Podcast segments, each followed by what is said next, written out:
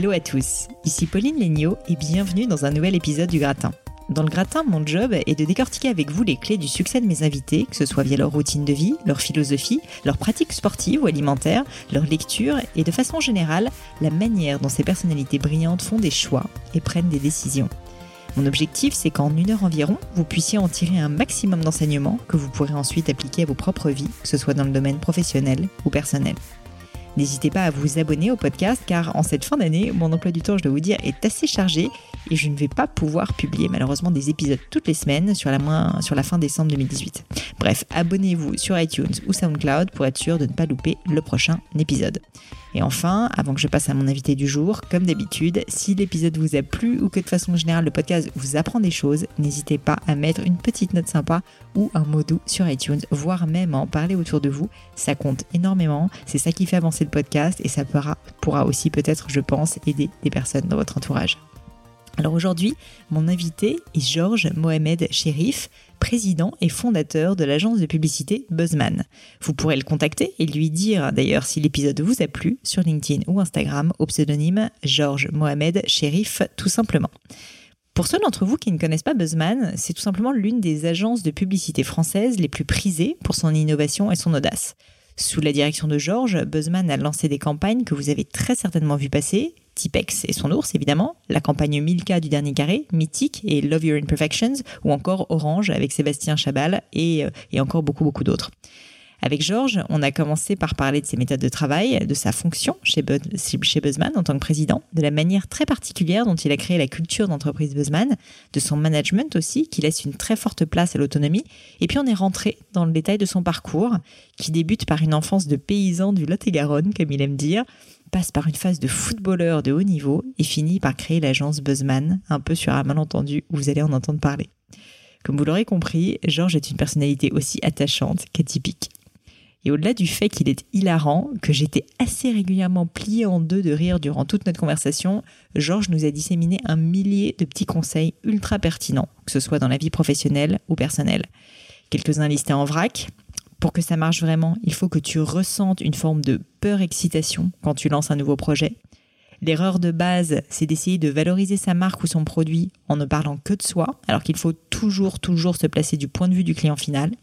Ou encore quand on recrute, il faut toujours se demander avec sincérité, cette personne va-t-elle réellement me faire gagner du temps? Et enfin, profite parce que ça passe très très vite. Comme le souligne bien cette dernière phrase, dite par sa maman sur son lit de mort, Georges est quelqu'un qui aime la vie, qui la chérit même, et surtout ça se sent, qui distribue avec beaucoup de générosité toute la joie qu'il a à revendre au monde qui l'entoure. Et franchement, autant d'énergie et de bonne humeur, ça fait juste un bien fou. Juste un dernier petit détail avant de passer à l'entretien. Nous étions dans les bureaux de Georges chez Buzzman donc pour l'enregistrement, dans le 10e arrondissement à Paris. Il y a eu un petit moment euh, sirène d'ambulance, si je puis dire, que j'ai malheureusement pas pu réduire au montage. Donc vous allez devoir, je, le crains, le subir, mais ne, vous inquiétez pas, ça dure assez peu de temps, c'est une dizaine, de, une dizaine de minutes tout au plus. Mais je vous en dis pas plus. Et comme j'ai l'habitude de le dire maintenant, je laisse place à ma conversation avec Georges Mohamed Sherif. Bonjour Georges et bienvenue sur le podcast. Merci d'avoir accepté mon invitation. Je suis super contente. Ça fait euh, déjà euh, trois quarts d'heure à peu près qu'on discute, qu'on est un petit peu en retard, euh, qu'on s'amuse. Et du coup, en fait, je pensais commencer l'interview d'une certaine manière, mais en fait, je vais complètement chambouler mon petit programme. Et j'aimerais bien, si ça te va, commencer par te poser une question sur le retard. Parce qu'on peut le dire, on est entre nous. Tu as eu un tout petit peu de retard. Oui. Et tu m'as demandé quelle était ma relation au retard, si euh, j'aimais ça ou pas. Et tu m'as dit que toi, t'adorais ça. Est-ce que tu peux m'expliquer? Alors, euh, merci de m'inviter déjà. C'est hyper gentil. Euh, le retard, en fait, je pense que je l'ai, je l'ai masterisé.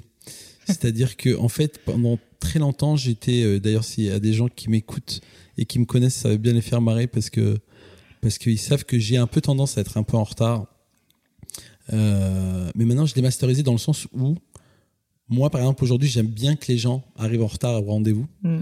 Parce que ça me permet, quand je suis parfois pas en avance, parce que ça, il faut pas déconner, ça arrive jamais. Mais quand j'arrive avant les gens avec qui j'ai rendez-vous, ça me donne plus de temps que ce que j'avais prévu. Mm. Donc, ça me permet de faire des trucs que j'avais pas prévu de faire. Donc, j'ai l'impression de gagner du temps sur un, sur un timing qui était pas le mien, en fait. Très bien. Donc, je trouve que ça. Et puis, souvent, dans ce timing-là, je fais vraiment des trucs hyper importants. Mm. Je fais pas des trucs futiles. Genre, je me dis, ah, putain, j'ai pas fait ce mail, j'ai pas envoyé ce SMS, j'ai pas regardé ce truc. Ouais, bah, t'as une contrainte de temps en plus parce que tu te dis, euh, j'ai La personne quoi, va arriver. Ouais, c'est ça. Donc en fait, La- en gros, t'es obligé de faire un truc de Ex- façon hyper productive. Exactement. Mais c'est vrai que, non, j'ai mes amis, j'ai, j'ai, j'ai, j'ai, j'ai, euh, j'ai, euh, ouais, j'ai, j'ai, j'ai pas posé beaucoup de lapins, mais j'ai, j'ai, j'ai fait attendre beaucoup de gens. Moins maintenant, vachement moins maintenant. Mais à une époque, j'ai un pote à moi, Pierre Do, que je salue, qui avait sorti cette phrase que j'avais adorée, qui était On attend Georges d'une minute à l'heure. C'est pas mal. C'est pas mal. C'est une phrase euh, qui, euh, Qui peut en euh, dire long sur moi. Mais c'était avant. Maintenant, je me, suis, je me suis calmé. Il paraît qu'il y a un quart d'heure parisien qui est admis. C'est ça. Donc euh, nous, on a eu le petit quart d'heure parisien, c'était très bien. Et, euh, et du coup, je voulais, euh, je voulais enchaîner sur euh, rien à voir, mais sur commencer par tes méthodes de travail. On va parler un peu de tout, je te préviens. Mais mais j'aime assez parler de ça et et en gros, j'ai fait donc mes recherches sur toi et je me suis rendu compte que tu parles assez souvent d'empathie et d'émotion. euh, dans ton boulot, ce qui est assez rare en fait dans le milieu professionnel. Euh, J'imagine que ça veut dire pour toi que tu parles aussi quand tu fais ça de, de constitution d'équipe. Euh, J'imagine que dans le milieu euh, de la pub, euh, dans une boîte comme Buzzman où vous avez créé des campagnes incroyables comme Tipex, Minka, etc., qui sont des campagnes vraiment hyper connues, que les personnes, trouver les bonnes personnes, s'entourer des bonnes personnes, c'est absolument clé. Et du coup, je voulais savoir si tu as une euh, méthode, entre guillemets, ou quel est un peu ton process ou ta façon de penser quand tu soit recrutes des personnes dans un premier temps et aussi quand tu t'entoures, parce que j'imagine que tu as des personnes qui te conseillent aussi et qui sont pas Bien forcément sûr. employées. Euh, ouais, tu touches un point qui est fondamental pour l'agence et pour l'agence et pour moi et pour euh, même la façon dont je gère ma vie. Euh, j'ai longtemps fait ça un peu à l'intuition, Mm. Que ça soit les recrutements ou les clients avec lesquels on travaille.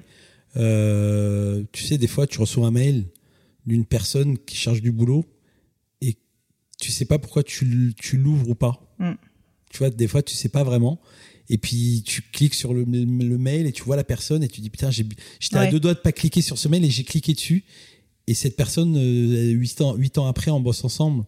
Euh, donc, il y a une grosse part d'in- d'intuition, je crois.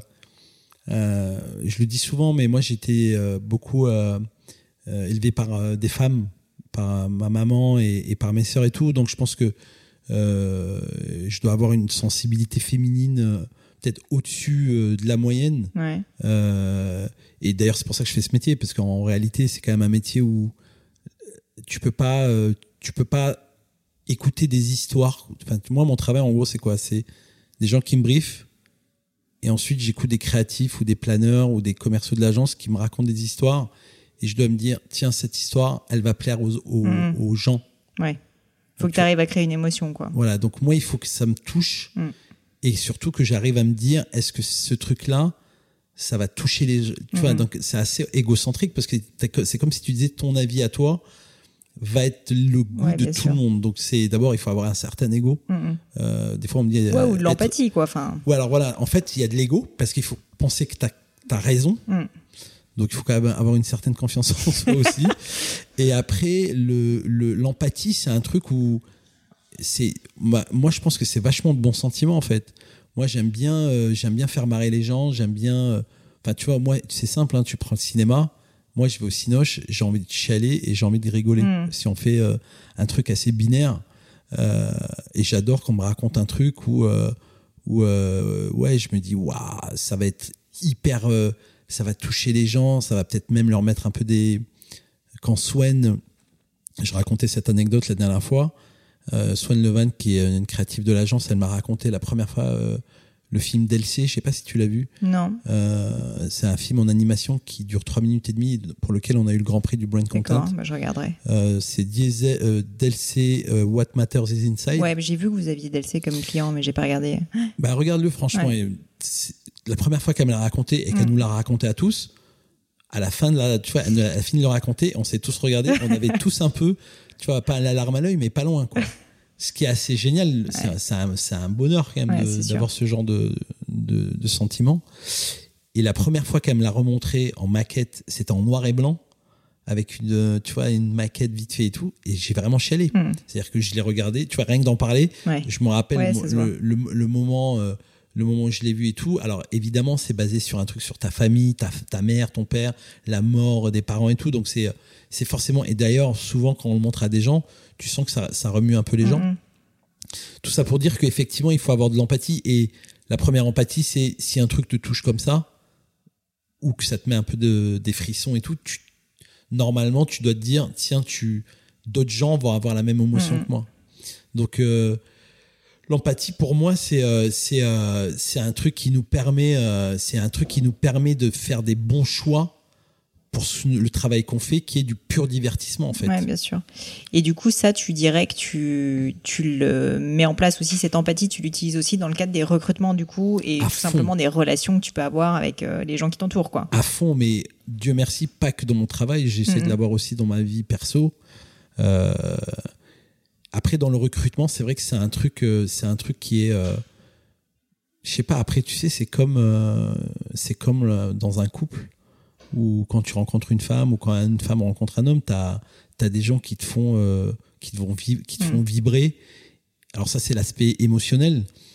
Et dans le taf, moi, il y a un autre truc qui est rationnel. Et aujourd'hui, j'ai réussi à le, j'ai réussi à le, à le simplifier en une phrase. Quand je rencontre quelqu'un pour le recruter, Mm. je me dis est-ce que cette personne va me faire gagner du temps ou est-ce qu'elle va m'en faire perdre? Absolument clé. Voilà. C'est Donc c'est la phrase après euh, 12 ans d'agence de l'agence Buzzman où je me suis dit tiens en fait le vrai truc en, et en 5 minutes Ouais. tu vois la personne elle est en face de moi des fois elle me parle et j'écoute même quasiment pas trop ce qu'elle me dit Mm. et j'arrive à, à me dire tiens cette personne est-ce qu'elle va me faire euh, ouais est-ce qu'elle va me faire gagner du temps est-ce qu'elle va me faire perdre? Parce que c'est en vrai le sujet c'est beaucoup c'est beaucoup le temps sachant que le pendant de ça qui est un vrai truc que qui est un truc que les gens savent savent pas forcément et et, et je pense que c'est bien de le dire quand quand les gens ont l'image de l'entrepreneur hyper busy qui travaille beaucoup et qui se lève le matin à 6 heures du matin Mm. pour lire euh, le RL Tribune ou le Figaro c'est pas moi moi je suis un branleur non mais, Mais, c'est vrai sais bien t'entourer. je suis un, je suis un, je suis un, je suis un feignant en fait. Je suis un feignant. Non mais c'est vrai, c'est un, Mais un- tu sais, moi, c'est marrant que tu dis ça parce que, alors, si tu le dis, je veux bien te croire, mais en fait, j'ai la sensation que beaucoup d'entrepreneurs qui ont du succès, en fait, ont du succès parce que comme ils aiment pas tellement bosser, en vrai, Alors c'est ça qui m'a on vachement. réussit à vachement s'entourer, quoi, avec des je personnes dis- géniales. Je, je te le dis honnêtement, je n'ai plus de mal aujourd'hui à le dire parce que je me suis rendu compte qu'il y avait d'autres gens comme moi, Ouais. des entrepreneurs que j'ai eu la chance de rencontrer euh, ces dernières années et tout. Et du coup, je le dis plus Mhm. ouvertement parce qu'au début, je trouvais que c'est un peu honteux. Et évidemment, comme on, on, a- on subit tous la, le syndrome de l'imposteur, Ouais, on se disait merde, si je le dis trop, ça va finir par se voir. Et, euh, et donc, moi, moi, je suis un feignant. Moi, j'aime pas bosser. Donc, si tu veux, le matin, je me lève pas à 6 heures du matin pour lire les journaux Ah, très bien. quand je dois aller bosser, alors j'ai une chance inouïe, c'est que je me, le matin, je me dis pas que je vais bosser parce que c'est ma passion. Ouais. Mais en vrai, si je peux bosser que l'après-midi et 3 heures, ça me va très bien. C'est malheureusement pas tout le temps possible. Et, euh, et, euh, et, euh, et c'est normal parce que voilà, j'ai des responsabilités, je gère, beaucoup de clients Bien et j'ai la responsabilité des gens qui sont à l'agence. Mais Ouais, mais par exemple, je suis vachement dans la responsabilisation aussi. C'est-à-dire mais c'est ça, moi- non, mais c'est ça, t'apprends à déléguer du coup naturellement. que- J'apprends à déléguer et pour ne rien te cacher, je sais, et, et ça fait des années qu'on me le dit à l'agence, qu'il y a des gens qui aimeraient me voir plus souvent. Mm. Mais dans mon mindset, je me suis fait croire à moi-même que c'était bien que je les vois moins, Mm. donc que je puisse avoir plus de, temps pour moi. Et en réalité, je me suis rendu compte avec les années que le fait que les gens soient un peu livrés à eux-mêmes, bah, ils devenaient meilleurs. Parce que t'es pas derrière leur cul et t'es pas toujours en train de surveiller ce qu'ils font. Donc il y a beaucoup d'autonomie à l'agence. Il y a des jeunes personnes qui peuvent souffrir de ça parce que quand tu arrives, tu as besoin d'être bordé et euh, d'être guidé et tout ça.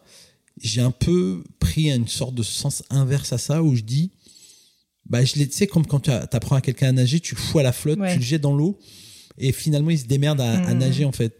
Je suis plus là-dedans.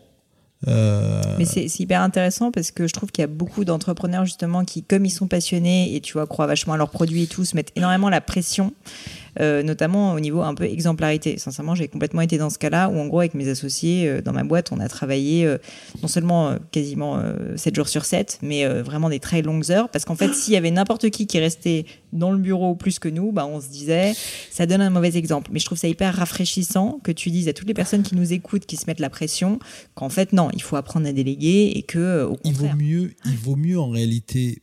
euh, tu sais, euh, alors c'est un, cliché de dire que c'est bien de s'entourer des gens qui sont meilleurs que toi. Mm. moi, je n'ai pas plus grand plaisir à me dire ça aujourd'hui. C'est-à-dire que de savoir que je suis entouré par des gens qui sont sur certains sujets meilleurs que moi, c'est hyper, euh, enfin, c'est hyper rassurant. Ah, et, honnêtement, ce que tu viens de dire sur la façon dont tu te comportais, euh, je l'étais comme ça au début.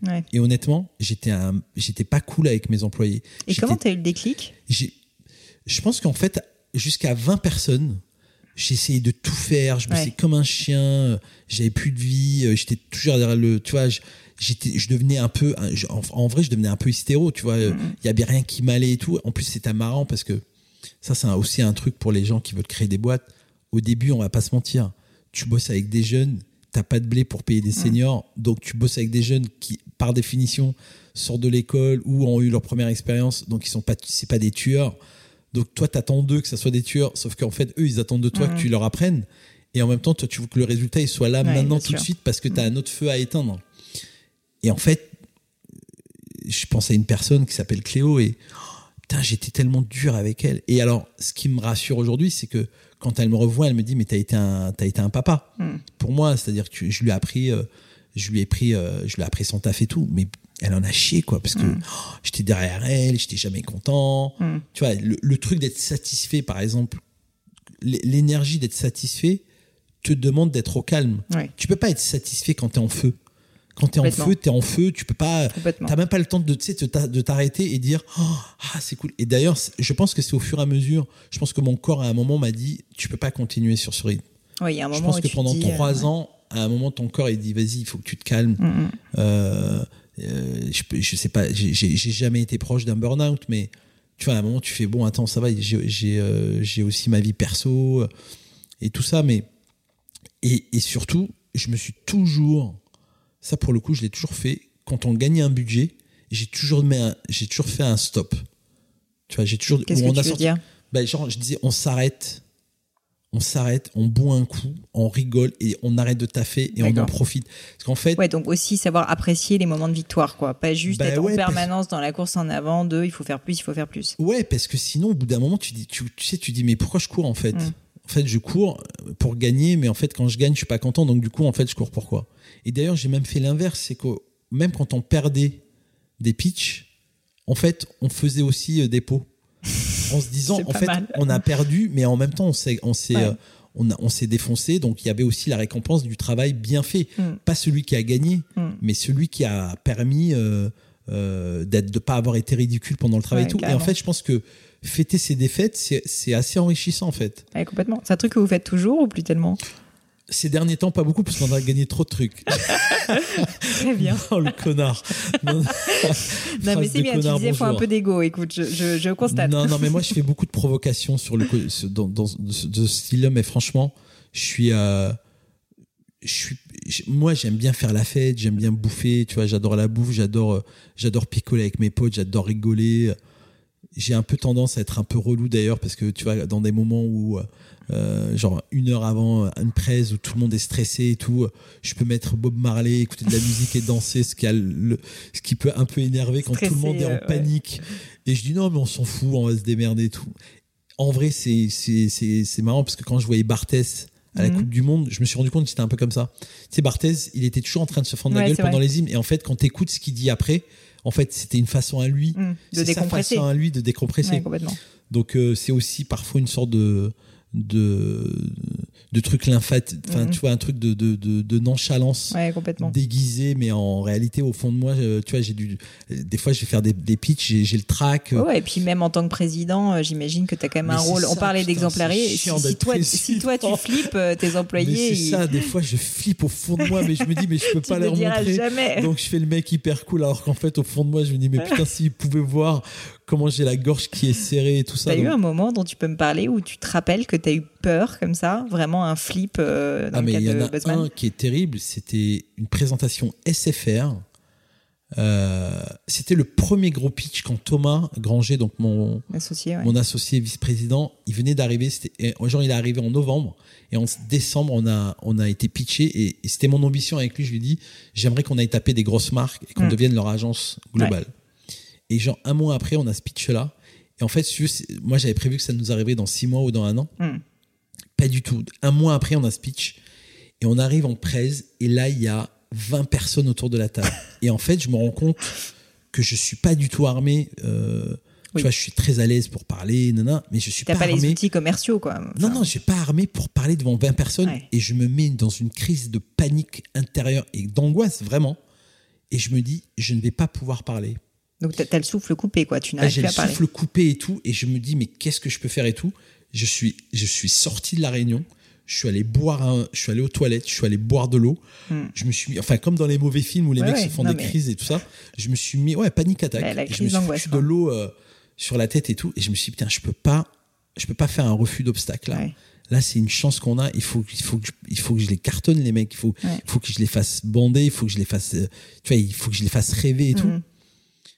Et puis, euh, je sais pas, ouais, je suis revenu dans la salle. Je pense que personne n'a vu ça. Ouais. Je pense même que Thomas, je sais, je crois qu'une fois je lui avais raconté ce truc, et je sais pas s'il s'en rappelle, donc peut-être s'il écoute là, ça le fera marrer.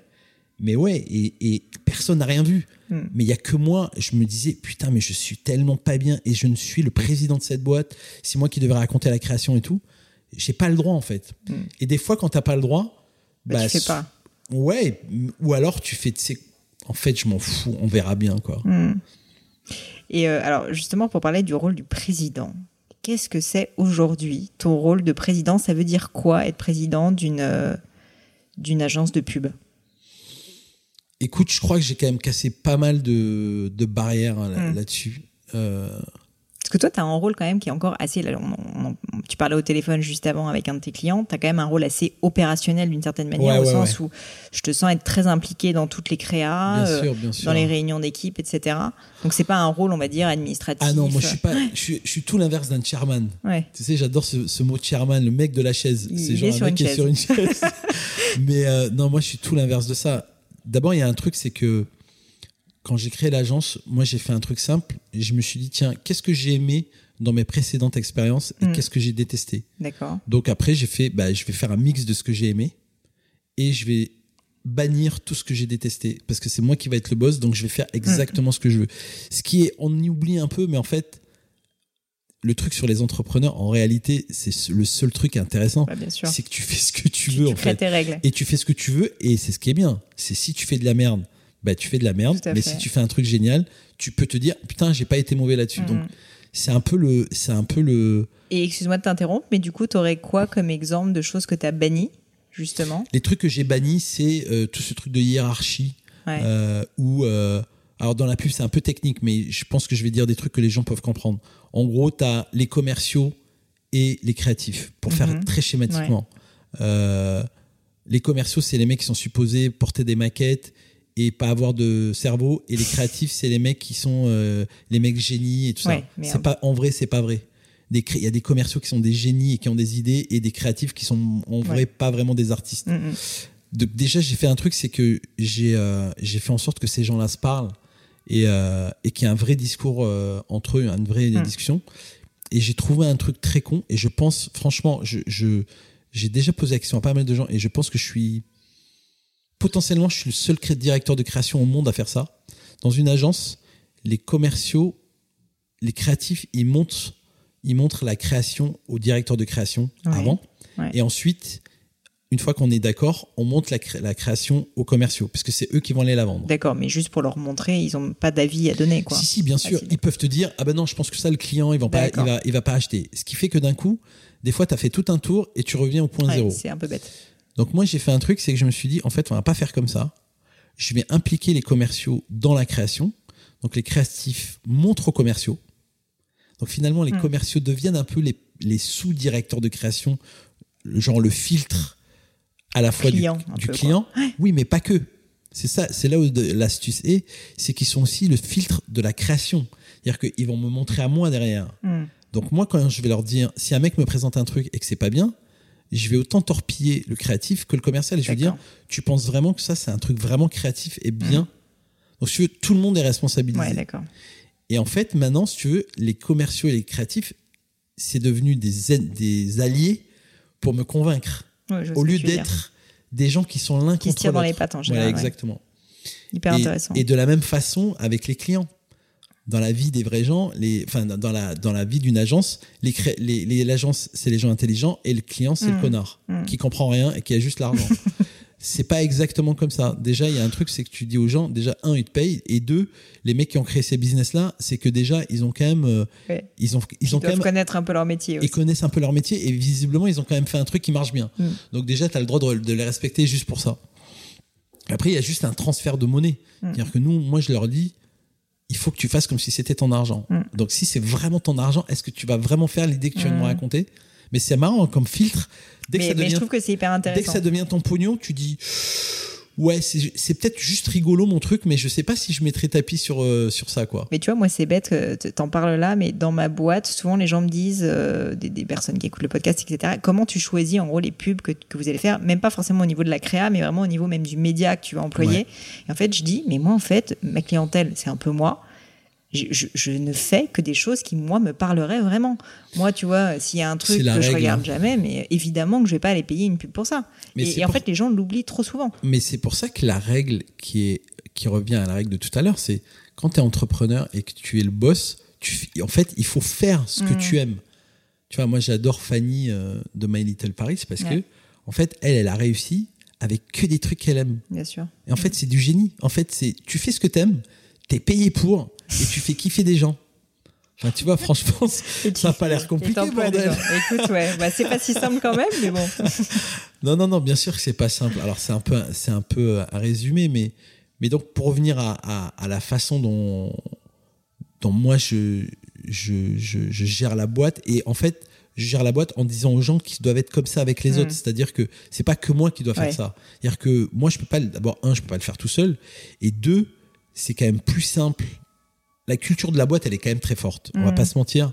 Le vrai truc dont je suis le plus fier, je pense, on a fait des campagnes qui sont qui ont été remarquées, qui ont été euh, vraiment cool et tout. On a on a rendu on a on a rendu content des clients. On a rendu on a donné des, petits plaisirs à des consommateurs parce que je pense que c'est aussi ça qu'ils nous le rendent à travers les ventes qu'ils ont qu'ils ont faites. Mais franchement, le, le vrai truc, c'est euh, la culture de la boîte. Je trouve que dans l'agence, je peux pas dire mieux j'aurais adoré bosser dans cette boîte. Hmm. J'aurais adoré bosser dans ma boîte, c'est-à-dire j'aurais 25 piges aujourd'hui et tu me mets dans cette agence. Alors ce qui est chiant, c'est qu'il y a beaucoup de jeunes ici, ils s'en rendent pas compte parce qu'ils connaissent pas. Ouais, bien sûr. Ils connaissent pas les autres boîtes. Mais je leur dis, je leur dis, hé les mecs, profitez bien, profitez bien parce qu'un jour, comme vous êtes bon, vous allez vous faire euh, débaucher par d'autres boîtes. Mais vous allez voir, c'est pas pareil dans les autres boîtes. Bah, surtout que les agences de pub n'ont pas la réputation quand même d'avoir une très très bonne ambiance. Enfin, ça peut avoir une bonne ambiance, mais des bon alors des beaucoup d'heures de travail, beaucoup de pression. Ouais, alors après, ça taffe. Hein. Il, y a du, boulot. Hein. On, on, bosse beaucoup moins à, l'agence. Je pense qu'on est mieux organisé. Et pourtant, on est la seule agence à ne pas avoir de trafic. Pareil, ça c'est un truc. Ne pas avoir de trafic, qu'est-ce que tu trafic, veux dire? Traffic manager, c'est euh, euh, pour faire simple, tu as, euh, 10 commandes et tu dois, as une personne qui, euh, qui fait en sorte que bah, ces 10 commandes, elles sont dispatchées. En fait, c'est le dispatching du des, des, tâches. D'accord. Nous, on n'en a pas. on, est la, on est la seule agence. On fait ça entre nous. On se trouve, on dit. Euh, qui a envie de gérer ce projet, quoi alors non, c'est entre les boss. D'accord. On se réunit, mais tu vois, on fait même pas des réunions. Des fois, on se le mm. dit dans un couloir. On dit, tiens, sur tel sujet, si on mettait lui et lui et elle et lui, ouais, ok, c'est bon, fais comme ça. Sauf que maintenant, on est 120 ou 140, je sais plus. Tu vois, quand t'es 20, ça va. Ouais, bien sûr. Et en fait, je, me suis, j'ai toujours dit à Thomas, le jour où on, aura un trafic, ça y est, on sera une grosse agence. Ouais. Et je ne veux pas être une grosse agence. ouais, bah, c'est comme ça aussi que tu, tu gardes ta créativité, enfin, j'imagine. Mais en vrai, on en est une grande. Hmm. Parce que bah, euh, quand, quand, tu vois les pitchs sur lesquels on est, on est contre euh, Publicis, Savas, euh, hmm. TBWA, DDB. Hmm. en vrai, on est une grosse agence. Mais on n'est pas une grosse agence dans son dans son truc. Et ça, franchement, c'est un travail de tous les jours et de toutes les minutes. Mm. C'est-à-dire que euh, la culture de la boîte, elle fait beaucoup aussi dans les gens, parce que tout ça est vertueux, dans les gens que tu attires, donc les talents, et les clients que tu attires. C'est-à-dire les clients que nous, on attire, c'est une certaine catégorie de clients. Euh, ils sont pas forcément plus intelligents que les autres, mais dans leur mindset, le premier mindset qu'ils ont, c'est qu'ils se disent, quand je prends des mecs comme Buzzman ou ce genre d'agence, je pense que la publicité sert à quelque chose. Et donc, je veux faire des idées qui vont faire progresser mon business avec des idées fortes. Comme on se le disait tout à l'heure en off avant de commencer les, qui n'ont pas peur, qui, n'ont pas peur d'avoir des idées aussi assez radicales quand même. On en parlait justement. parce que c'est sûr avoir, enfin, présenter une idée, de toute façon, une idée qui n'a jamais été faite et qui est où il y a un vrai parti pris, c'est toujours une idée qui qui te fait un peu vaciller quand même. Enfin, tu vois, où tu fais waouh, est-ce que je vais vraiment faire ça? Ouais. Moi, je comprends hein, le, le petit vertige que les annonceurs ils ont en face de nous. Des fois, moi, je le sais d'ailleurs, et j'en joue. Tu vois, il y, y a une sorte de théâtre entre eux et moi Ouais. où euh, je sais que ça va les faire paniquer Ouais. et j'en joue. Tu vois, des fois, je, je, tu vois, dans le storytelling de comment je le raconte, euh, je veux vraiment que la, la personne elle a l'impression qu'elle est en haut d'une falaise. Mm. Sauf qu'elle va être dans une falaise et qu'elle va se dire. Mais devant moi, il y a un Ouais. matelas de 1000 km, c'est-à-dire que elle va sauter, mais elle sait que tout ça, ça va être cool. Mm. Puis il y a Tu un horizon de possibilités qui Ouais, tu vois, ouais. c'est. Alors après, y a- on n'a pas toujours des idées qui donnent ça, mais, je sais que quand on a des idées, tu vois, quand on allait voir les mecs de Milka en leur disant on va enlever un carré de chocolat dans toutes vos tablettes de chocolat, Ouais. si tu veux, les, je me rappelle très bien, euh, Elisabeth Bloch, qui, qui bossait à l'époque chez Mondelez, m'a regardé comme ça, donc je lui raconte. Tu peux, juste pour les personnes qui n'ont pas vu la pub, même s'il y en a Alors, peu, ouais, que je fasse un peu le raconter pitch. un, tout petit peu, expliquer en la gros, pub. En gros, euh, donc Milka, leur signature à l'époque, c'était Oser la tendresse. Ils nous ont dit voilà, faites-nous une campagne qui exprime ça. Mm. De la façon que vous voulez, que vous voulez, si vous voulez faire de la télé, de la radio, de l'affiche. Bref. Et nous, on arrive avec une idée où on a dit voilà, en fait, la plus grande façon d'oser la tendresse dans un chocolat, c'est de le dernier carré de ne pas le manger et de le donner à quelqu'un Mm. que t'aimes. Génial. Mais pour ça, on est allé beaucoup plus loin, c'est qu'on a enlevé pour que l'idée soit forte et grâce au digital, parce que c'est aussi ça le point fort de l'agence, je pense, c'est on s'est dit avec le digital, on peut mettre un code dans la tablette, Mm. on enlève de chaque tablette. Donc il y avait vraiment une tablette, mais littéralement il manquait un, il manquait un carré de chocolat Mm, mm, et où on te disait voilà, on a enlevé un, un carré de chocolat. Donc il y a deux solutions. Soit on vous le renvoie, il est chez nous, soit on vous le renvoie, Génial. soit on vous le renvoie, soit vous allez sur tel site et vous nous dites Ouais. à qui vous voulez l'adresser avec un message, euh, un, un message de D'amitié, cadeau en fait, tu vois, ouais. d'amitié, ou alors tu l'envoies à ta mère, ta Ouais. grand-mère, ton, ton mec, ta meuf, ce qui tu veux, ou un ami. Et, euh, et donc je raconte ce truc qui est quand même, à mon sens, une des plus belles, voire la plus belle idée qu'on ait jamais eue. Parce que pour moi, c'est c'est le Graal en fait. Tu Mm. touches le produit. Repenser le produit, Tu c'est ça, j'allais dire. C'est surtout un produit aussi iconique qu'une Ouais, et tablette puis Milka. c'était, je crois que c'était 3 millions de tablettes Non, qui au final c'est fini en 10 millions puisqu'en fait ils l'ont fait dans l'Europe. Donc tu c'est pas, c'est pas un truc genre, c'est pas Ouais. un prototype quoi. C'est genre t'en fais pas- 3 millions. ouais, ouais. Et, euh, et je me rappelle très bien de sa tête. Enfin, on présente le truc. C'était un matin, je me rappelle, à, à Vélizy. Et euh, je leur raconte l'idée et tout. Évidemment, les clients, souvent, tu sais, ils sont en poker face. Genre, ils te regardent, ils, zéro émotion. Bien sûr. Donc, tu continues de raconter et tu sais pas du tout. Ça doit pas être facile d'ailleurs. Ah, c'est bon. terrible. Quand tu as ce genre d'idée, c'est terrible parce que tu sais pas. Tu sais pas si la personne en face de toi, en l'occurrence, tu as, cette personne, Elisabeth, qui me regarde, genre, qui est un peu interloquée, donc elle sait pas. Elle est, elle est maligne parce qu'elle joue un peu le game de je Mm. comprends pas trop ce que tu me dis. Est-ce que je comprends vraiment ce Mm. que tu dis? Parce que si je comprends vraiment, je pense que T'es vraiment un taré. T'es vraiment un taré, voilà. Et donc, à la fin du truc, elle me dit, OK, très bien, vous avez fini. Je dis, ouais. Elle me dit, mais vous avez pas une autre idée?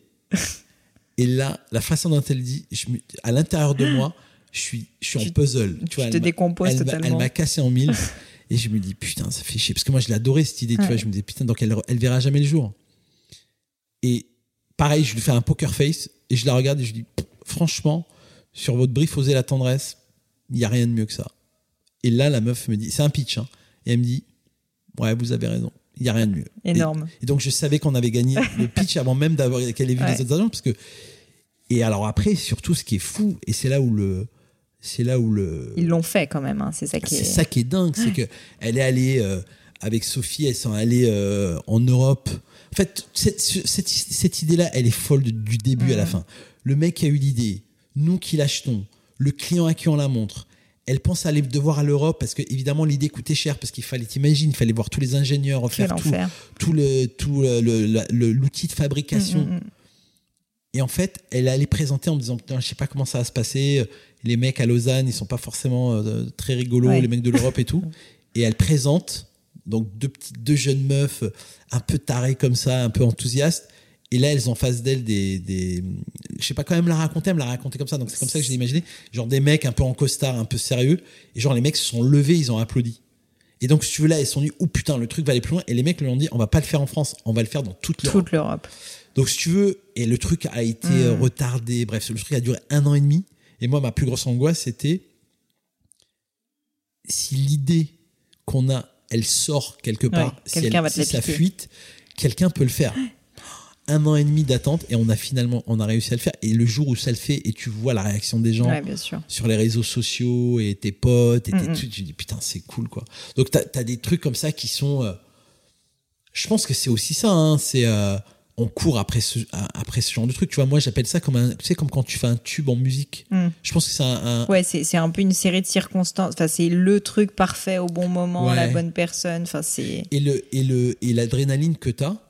Moi je pense que c'est un c'est un des vieux une des vieilles frustrations que j'ai. Ça a toujours été le j'ai une image comme ça où euh, moi j'adore la zik mais je suis nul. je sais pas jouer d'aucun instrument, je sais pas et et, et en fait, j'ai toujours ce fantasme d'imaginer tu sais quand les mecs font un tube et que tu sais, je sais pas si t'es déjà allé en studio.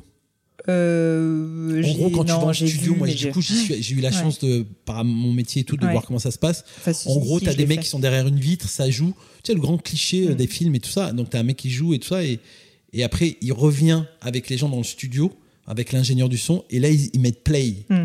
Et là, ils écoutent.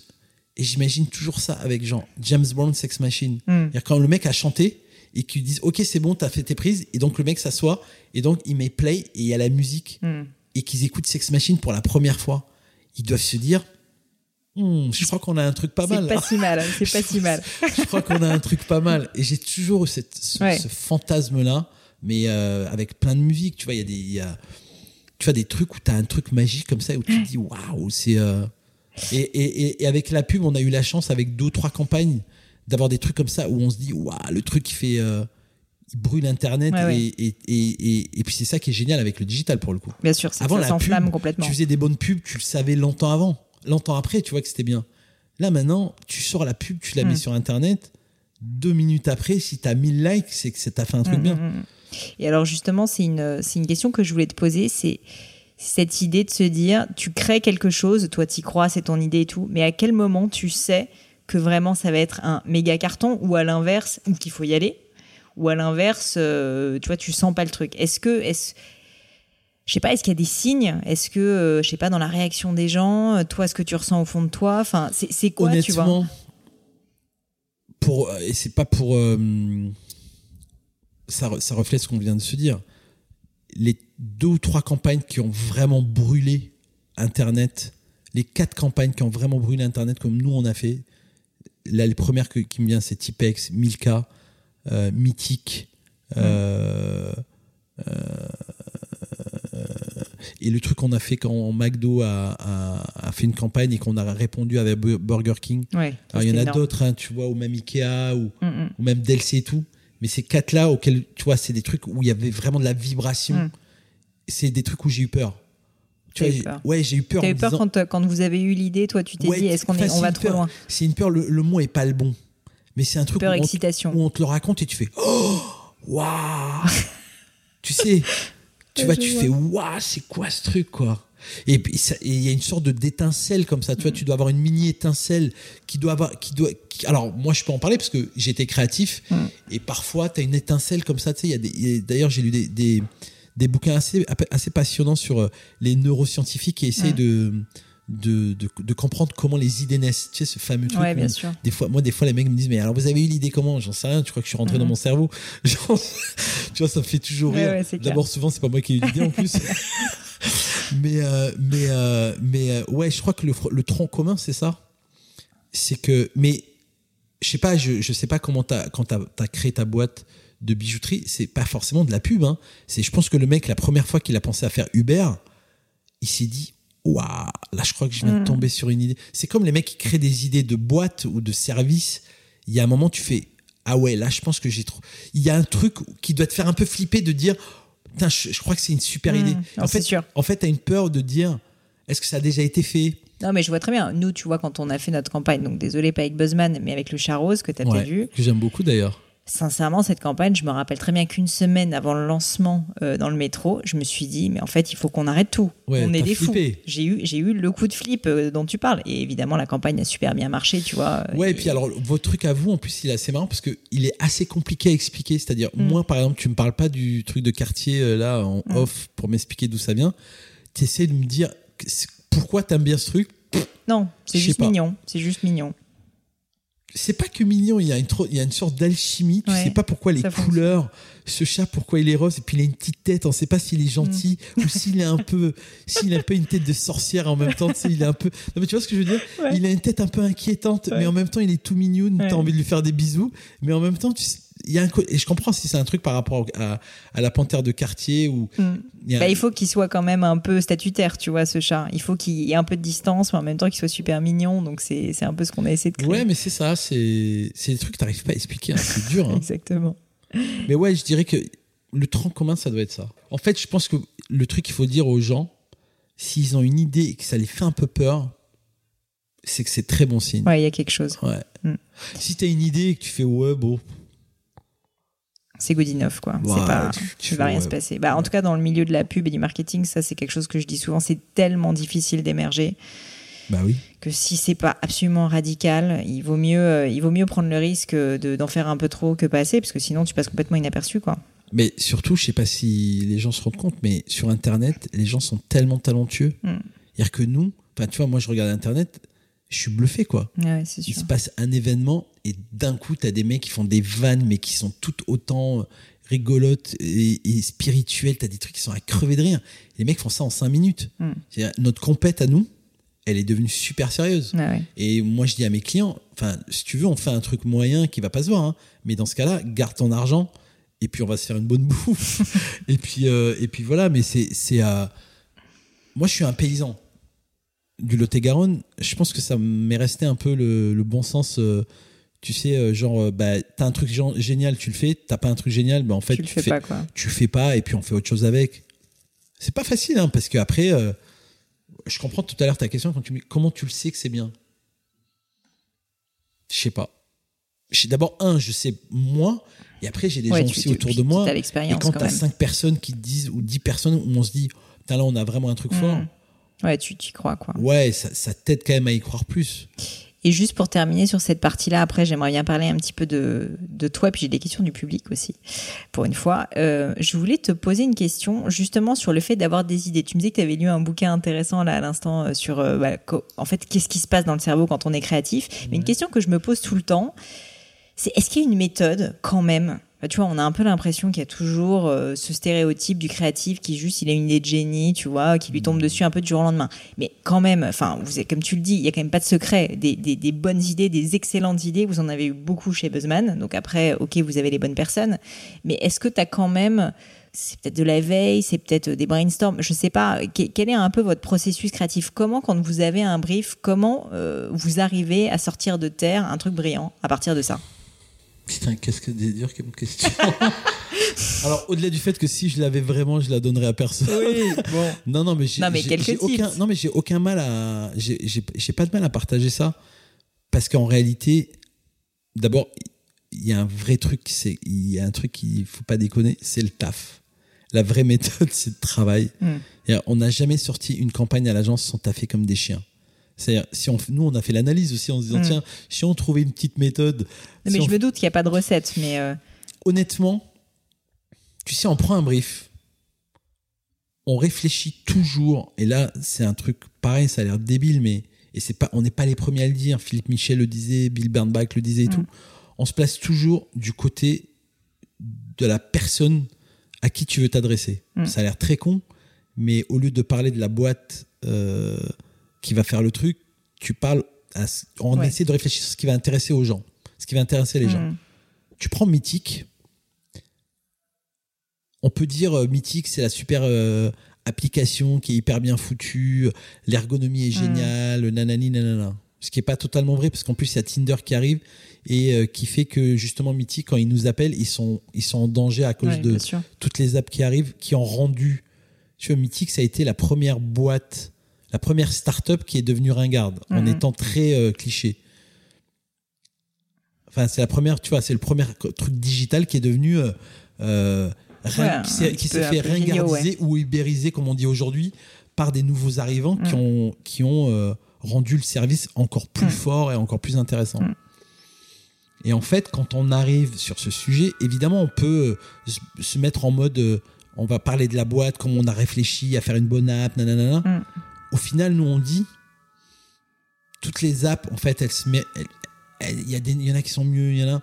Le vrai truc qui est, qui est, qui est important, c'est finalement les gens, ils veulent refaire des rencontres amoureuses, sexuelles, même de l'amitié. Des fois, il y a des gens, tu sais, Mm. ils ont envie d'avoir des amis. Ouais, de- ça, ils sont il y a des jeux- d'ailleurs des histoires qui sont assez géniales, hein, de gens qui se sont rencontrés sur des services de, de dating et qui sont devenus des amis. euh. Mm.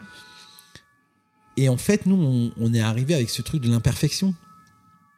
De dire, quand tu arrives sur un site, déjà, il y a un truc, c'est que t'es pas en confiance. Ouais. Déjà, un, par définition, t'es célibataire, donc t'es quand même un peu un loser. Non, mais tu vois, ça part de T'as un peu honte en plus d'être sur un site internet pour choper quelqu'un. T'as honte, t'es un peu loser parce que bon, t'es quand même tout seul comme un rat. Ouais. Donc déjà, t'arrives, t'es quand même déjà blessé, quoi. Et du coup, on se dit, bah en fait, au lieu de dire aux gens, nous, on est super et on va vous faire un truc génial, on dit en fait, vous êtes pas très bien, Mm. Mais en fait, on va vous dire un truc, c'est que tous les gens qui sont sur notre site, ils sont comme vous. En fait, ils sont tous euh, un peu losers. Mm. Ils sont tous, mais Mais vous n'êtes loser- pas seul. losers, je dis bien entre guillemets, ils Bien sont sûr. seuls. Ils sont seuls, ils ont pas de mec, ils ont, Ouais. ils ont séparé, nanana. Donc en fait, déjà, on part tous à égalité. Et en plus, il y a un autre truc dont- dans lequel on a égalité, c'est qu'on n'est tous pas parfaits. Mm. Sûr. Donc on est tous imparfaits. Et quand on dit si vous n'aimez pas vos imperfections, quelqu'un les aimera pour vous, là on bute tout le monde Ouais, parce qu'en fait tout le monde est d'accord avec ça. Et d'un coup tu fais ah c'est cool, Mm. je suis pas un loser. En fait tout le monde est comme moi. Et d'un coup bah tu libères, t'es, euh, t'as- tu rends le pouvoir aux gens. Mm. Et d'un coup, tu t'es gros, tu pues de la bouche, euh, t'as un œil en moins, t'es un peu chauve, euh, t'es trop grande, euh, t'as des trop grands pieds. Mais en fait, c'est pas très grave parce qu'en réalité, même, moi, je suis même allé plus loin. Je me rappelle le jour où j'ai raconté ça au client. Je dis en fait, souvent, tu tombes amoureux d'un défaut Ouais, que tu ne supporterais pas chez quelqu'un d'autre. Mm. En réalité, si tu réfléchis, moi j'ai fait ma propre analyse, je suis tombé amoureux de, de, de femmes qui avaient des défauts et je me suis dit, en fait, je suis vraiment amoureux de ces filles parce que c'est des choses que je ne supporterais pas chez une autre. Ouais, Et quand tu dis des choses aussi simples que ça, alors après, ça, ça se processe, hein. bien sûr. De- Puis il faut de- trouver la bonne phrase. Et... Non, mais d'arriver à ce truc-là, tu sais, as Mhm. l'impression que ça, c'est- ça, ça a demandé du travail. On a bossé jour et nuit sur ce truc. Et après, c'est de la sincérité, c'est de l'empathie, parce que là, pour le coup, Mhm. on est en pleine empathie. Ouais, bien sûr. Euh, Donc en fait, pour, pour être créatif, je pense que tu as raison, l'empathie, le fait de, de, Il faut se de- le- juste en fait, se mettre dans les mettre dans la botte des gens, en fait. faut se mettre dans la botte des gens, pas leur mentir. Je te dis ça aujourd'hui, en 2018, parce que les gens, tu vois, il y a une époque, on les faisait, euh, on faisait décoller des, des, des voitures euh, euh, d'un porte-avions, c'était cool, parce que c'était Mm. l'époque du spectacle, Ouais. euh, il y avait moins de concurrence et que les gens, ils avaient envie plus de rêver. Mm. Aujourd'hui, les gens, ils savent que de toute façon, quand tu fais de la pub, ils ont compris le marketing. C'est bonjour, je te parle de ce produit, c'est pour te le Mm. fourguer. Donc déjà, on est à ouais. égalité. Donc déjà, on se dit ça pour pas qu'il y ait un truc où les Mm. gens, on leur dit, en fait, on va essayer de te mentir. Non, on leur dit des trucs vrais. Ouais. Déjà, quand tu fais ça, t'élimines un paquet de pubs. Parce qu'il y a un paquet de pubs Ah qui oui. prennent les gens pour des cons et qui essayent encore de leur vendre un truc en essayant de leur vendre autre Mhm. chose que ce qu'ils font réellement. Déjà, arriver à cette conclusion-là, sûr. déjà, ben déjà, ça t'enlève un paquet de trucs que tu peux pas faire. Et après, il faut trouver des idées qui soient. euh, nous, on part du principe qu'on essaie de trouver des idées universelles. Tu veux, en fait, moi, je dis souvent, fais une pub qui va, dont ta grand-mère serait fière. tu vois? Que ta grand-mère, elle se voit ça à la télé ou sur Internet ou euh, sur un PowerPoint viral qu'il y avait à une époque et qu'elle se dise, waouh, mon petit-fils. Et tu sais qu'elle en parle à, Ouais, trop elle fière. en parle autour d'elle à, à ses copines de bridge et, euh, et de tu vois J'imagine mais scène. tu vois non mais, mais, mais non mais c'est vrai c'est ça le truc Ouais, c'est de dire ouais euh, mon petit fils il a fait ça Euh, tu vois Swen quand elle fait son film sur euh, euh, et d'ailleurs je- j'espère qu'elle me répondra quand elle, écoutera ça je sais pas ce que disent ses parents mais forcément ça doit les bousculer Mm. t'imagines? Elle parle de la mort de son père enfin le, le film pardon il parle de la mort Ouais. d'un père et tout ça tes parents tu vois ça? Tu Ça sais, les touche, forcément. ah, ça doit te toucher de fou Ouais, quoi sûr. et, euh, et d'ailleurs, moi, quand mes sœurs elles ont vu le film, Mm. elles m'ont dit Mais t'es malade de nous faire chialer comme ça? Tu vois, Et c'était le meilleur, c'était le meilleur compliment que j'ai jamais eu. Ouais, bien sûr. C'est même pas. euh, je pense que quand le client me dit Ouais, on a fait plein de ventes, je suis super content. Mm. hein. Mais en vrai, le fait que mes sœurs me disent Mais t'es un malade de nous faire chialer sur. euh, En plus, c'est des dessins animés, tu vois. Des fois, c'est vrai, des fois, t'as les Oui, boules de chialer sur des dessins c'est animés. clair. Bah, écoute, euh, très belle transition parce que je voulais parler un petit peu plus de, de, de toi euh, avant Buzzman et donc de, de, ta vie, notamment de ton enfance. Ouais. une question que j'aime assez poser, c'est euh, donc tu as dit que tu étais né, alors tu dis paysan, bon je sais pas, mais en tout cas tu as dit paysan que du Lot-et-Garonne, Lot-et-Garonne, ça je savais. et euh, on n'imaginerait pas un président de Buzzman, euh, comme tu dis, paysan du bah, Lot-et-Garonne, mais comme quoi je trouve ça assez cool. Justement.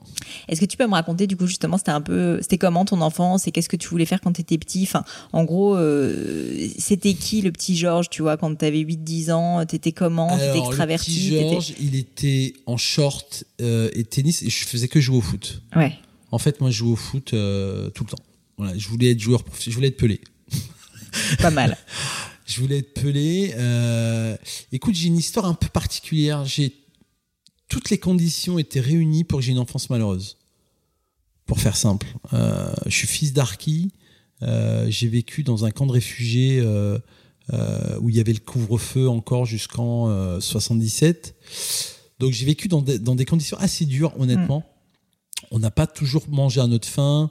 On n'a pas toujours. Euh, tu vois, c'était pas, c'était, c'était assez dur, tu vois. Mm. Pour moi, un peu moins d'ailleurs, parce que mes frères et sœurs ils sont arrivés en 62. Eux, ils ont vraiment vécu des trucs dans des camps qui étaient vraiment durs. Moi, j'étais dans un camp de réfugiés, mais à la limite, moi, j'étais pas dans des tentes. Eux, ils ont vraiment vécu, tu sais, quand tu vois les images avec les réfugiés, voilà, moi, si tu veux voir d'où j'arrive, donc avant la guerre, mes parents étaient euh, dans les montagnes kabyles. Hmm. Donc on était très heureux, on avait des oliviers, faisait de l'huile d'olive, enfin tu vois des, des, encore tu vois des paysans avec des moutons. Hmm. Et après quand on arrive en France, tu vois les harkis c'était un peu compliqué si tu veux. C'était en quelle année du coup vous êtes arrivé? 62. 62 Pour faire simple, t'es le traite quand t'es algérien et euh, t'es euh, le bougnoul que quand tu es du côté des Français. Donc assez dur. Enfin, encore une fois, tout était fait pour que ça soit pas rigolo, mais j'ai le souvenir d'une enfance tellement heureuse. Vraiment. Je pense qu'il y a un partage entre euh, une cellule familiale euh, qui était euh, très très positive, très heureuse.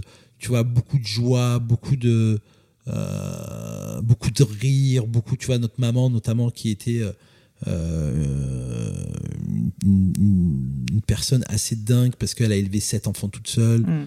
Euh, et qu'elle était hyper souriante, elle avait, euh, elle devait aller travailler dans les champs. Enfin, tu vois, elle a vraiment morflé.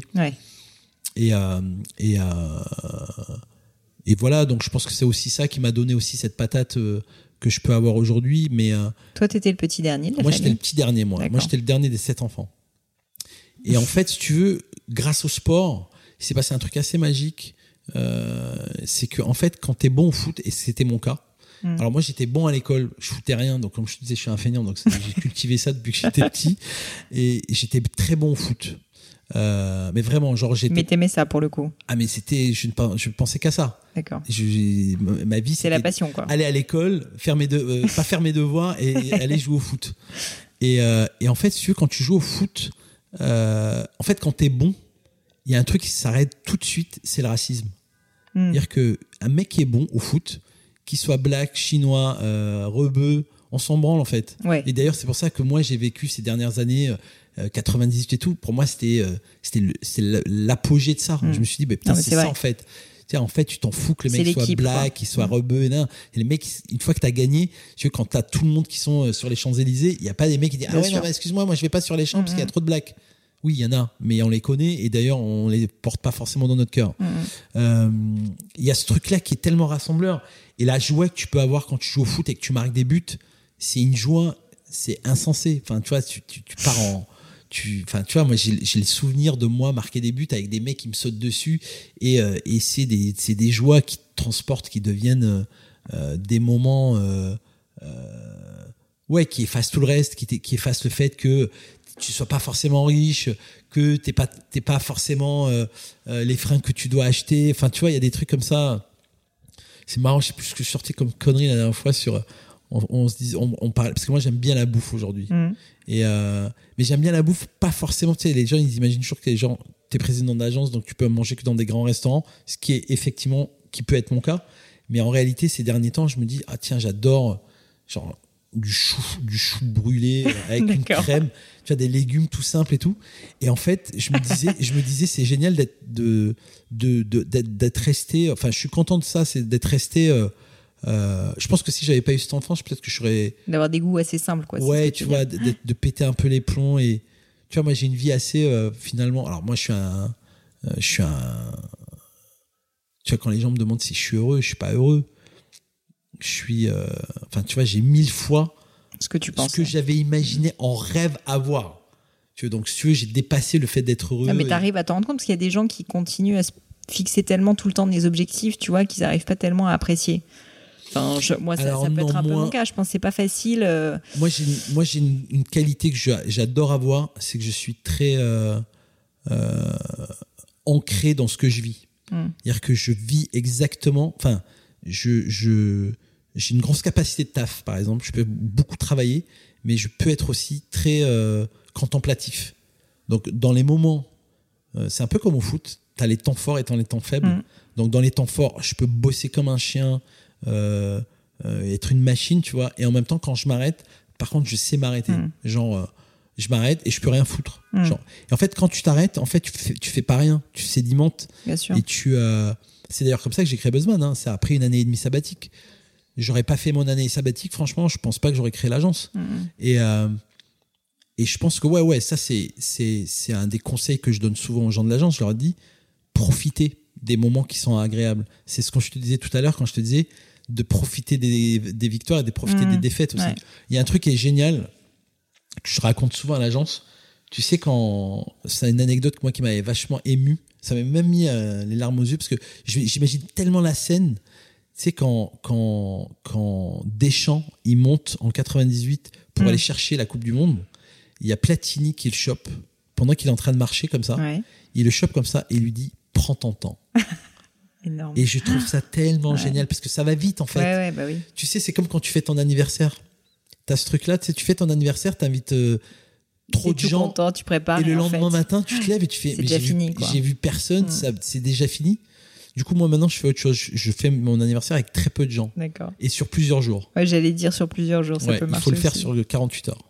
Prendre le temps, ça marche. Et, et si on revient un peu à l'enfance et au foot, du coup, en fait, donc tu, tu, tu, ça marche assez bien parce que j'ai lu du coup que tu es carrément rentré. euh, Alors, est-ce que c'était en équipe de France ou euh, J'étais présélectionné en équipe Ouais, de c'est France, ouais. Et Donc, euh, tu as été quand même vraiment loin dans le process. Ouais, Quoi. ouais, ouais, je suis allé assez loin et, euh, et, euh, et en fait, juste avant les présélections, avant de faire mon stage de, de sélection, j'ai eu une, j'ai, j'ai chopé de l'asthme. J'ai eu de l'asthme et donc du coup, mais du jour au lendemain, Hmm. donc je pouvais plus C'est courir. dingue. Donc si tu veux, le, c'est comme si le, le destin m'avait Ouais, dit, bah voilà, ça, de, de 5 ans à euh, 15 ans ou 14 ans, tu vas aimer le foot et puis après, bah tu pourras plus. Mais alors, raconte-moi, qu'est-ce qui se passe dans ta tête quand tu découvres que tu as de l'asthme et qu'en gros, ça fait 15 ans que tu bosses sur un truc qui est ta passion et qu'en gros, tu vas pas. euh, Ah, je prends cher là. bah, tu prends cher et Ah, puis je prends cher. enfin, Et je suis tout seul. Je me rappelle très bien de ce moment. Je suis, euh, je suis dans un centre de formation à Soulac, puisque donc euh, je suis en sélection du Sud-Ouest. Et euh, Oui, c'est près de Bordeaux. Ouais, à Soulac, ouais. Et euh, et là, en fait, euh, le matin, on va courir et je sens que j'ai du mal à respirer. Ça siffle et tout.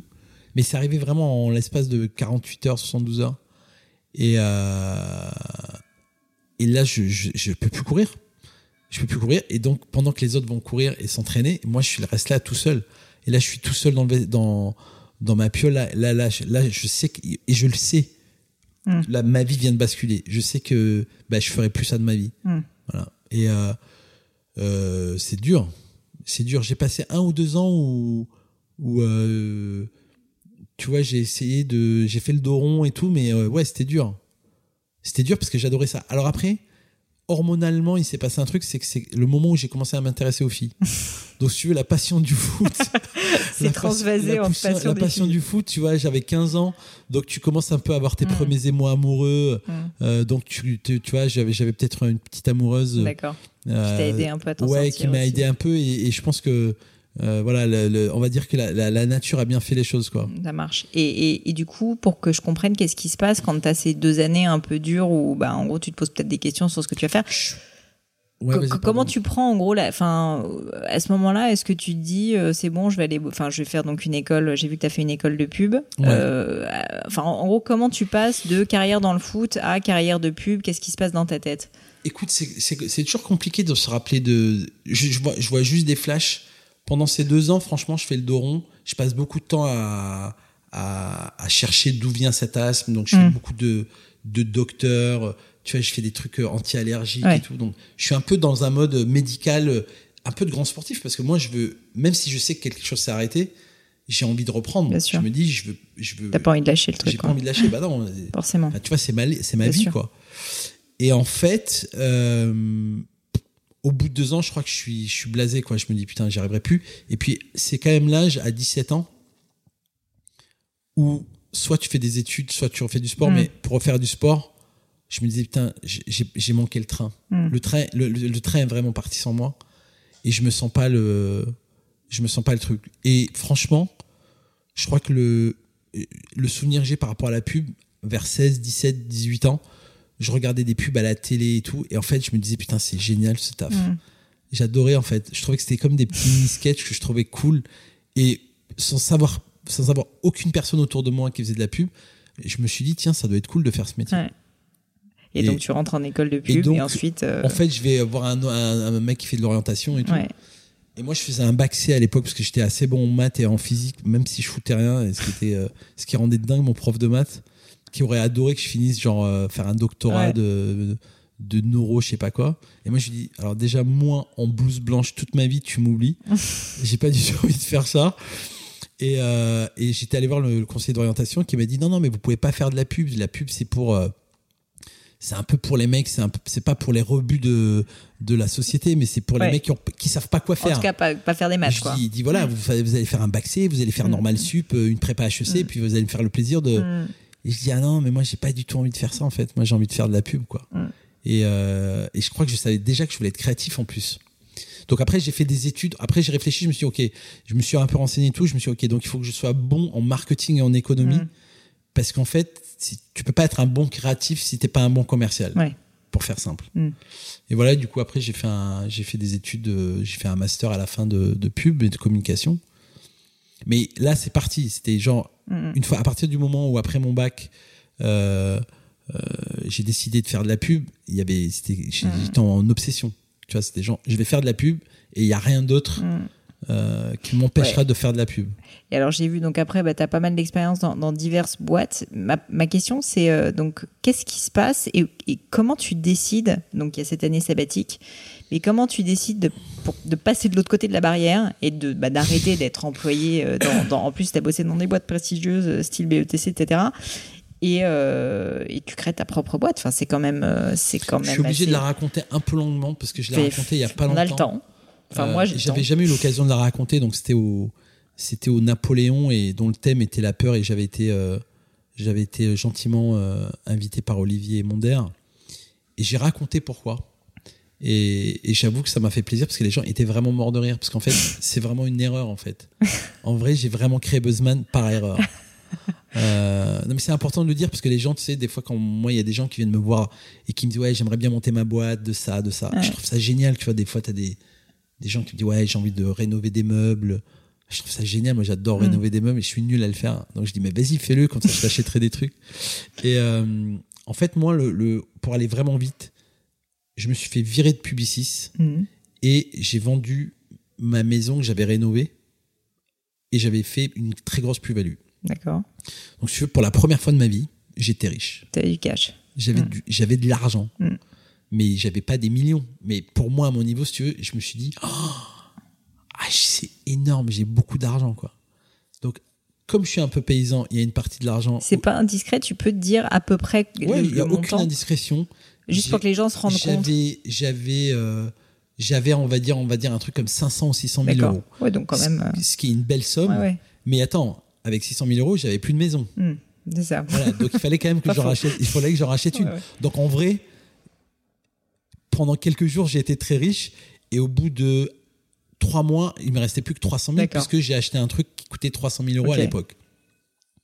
Donc non, non, moi j'ai pas du tout de difficulté à parler d'argent. Je trouve même que c'est un peu débile de ne pas en parler parce que ça permet au- aussi aux gens, tu vois, dans mon cas présent, aux gens de démystifier Bah, un peu tout ça parce que ils peuvent se dire, attends, on parle de, le mec est riche, ça veut dire Bah, qu'il avait des ça. millions. Moi, je trouve que c'est plutôt valorisant, tu vois, de se dire Ouais. que tu n'avais pas 3 millions non plus. euh, Non, vois. et puis moi, c'est pas, c'est aussi pour aider les gens à se dire, bah oui, alors tout le monde n'a pas 300 000 balles, Bien mais sûr. après, pour ces 300 000 balles, je me suis fait virer comme une boîte sans aucune autre raison. Je sais pas si aujourd'hui il y a prescription de le dire. Bon, vous voulez pas les gens de Publicis. Et, euh, et euh, la vente de ma maison, c'est une baraque que j'ai achetée, euh, une ancienne menuiserie que j'ai entièrement retapée, Mm. qui m'a valu mais des, un enfer. J'ai- découvert l'enfer des travaux dans lequel je suis encore aujourd'hui, puisque c'est ma passion de rénover des, des, des endroits. Et euh, donc, si je l'ai super bien vendu, mais je l'ai mérité. Enfin, Ouais, tu vois, c'est pas du blé. Je suis pas devenu riche comme ça du jour au Mhm. lendemain. On m'a pas filé du blé. Ouais. C'est- un truc méritoire. Et, euh, et donc, pendant un an et demi, j'ai euh, fait la fête, je suis sorti, j'ai voyagé et tout. Sauf qu'en fait, j'avais pas fait bien mes comptes, ce que je ne faisais jamais à l'époque. Euh, alors aujourd'hui, je l'ai fait parce qu'il y a une app, mais, mais j'ai cette particularité de ne jamais ouvrir.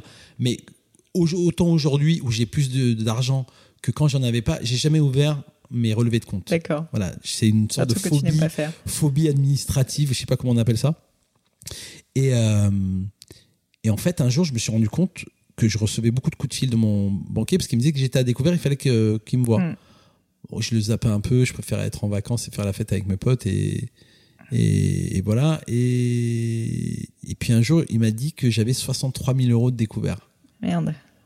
Donc là, je me suis dit, putain, ouais, là. Et là, pour la première fois de ma vie, un problème d'argent m'a empêché de dormir. Mm. Parce que moi, ça m'a jamais empêché de dormir. Et d'ailleurs, tu vois, souvent les gens, ils disent, ouais, un entrepreneur, il dort pas parce qu'il y a les URSAF.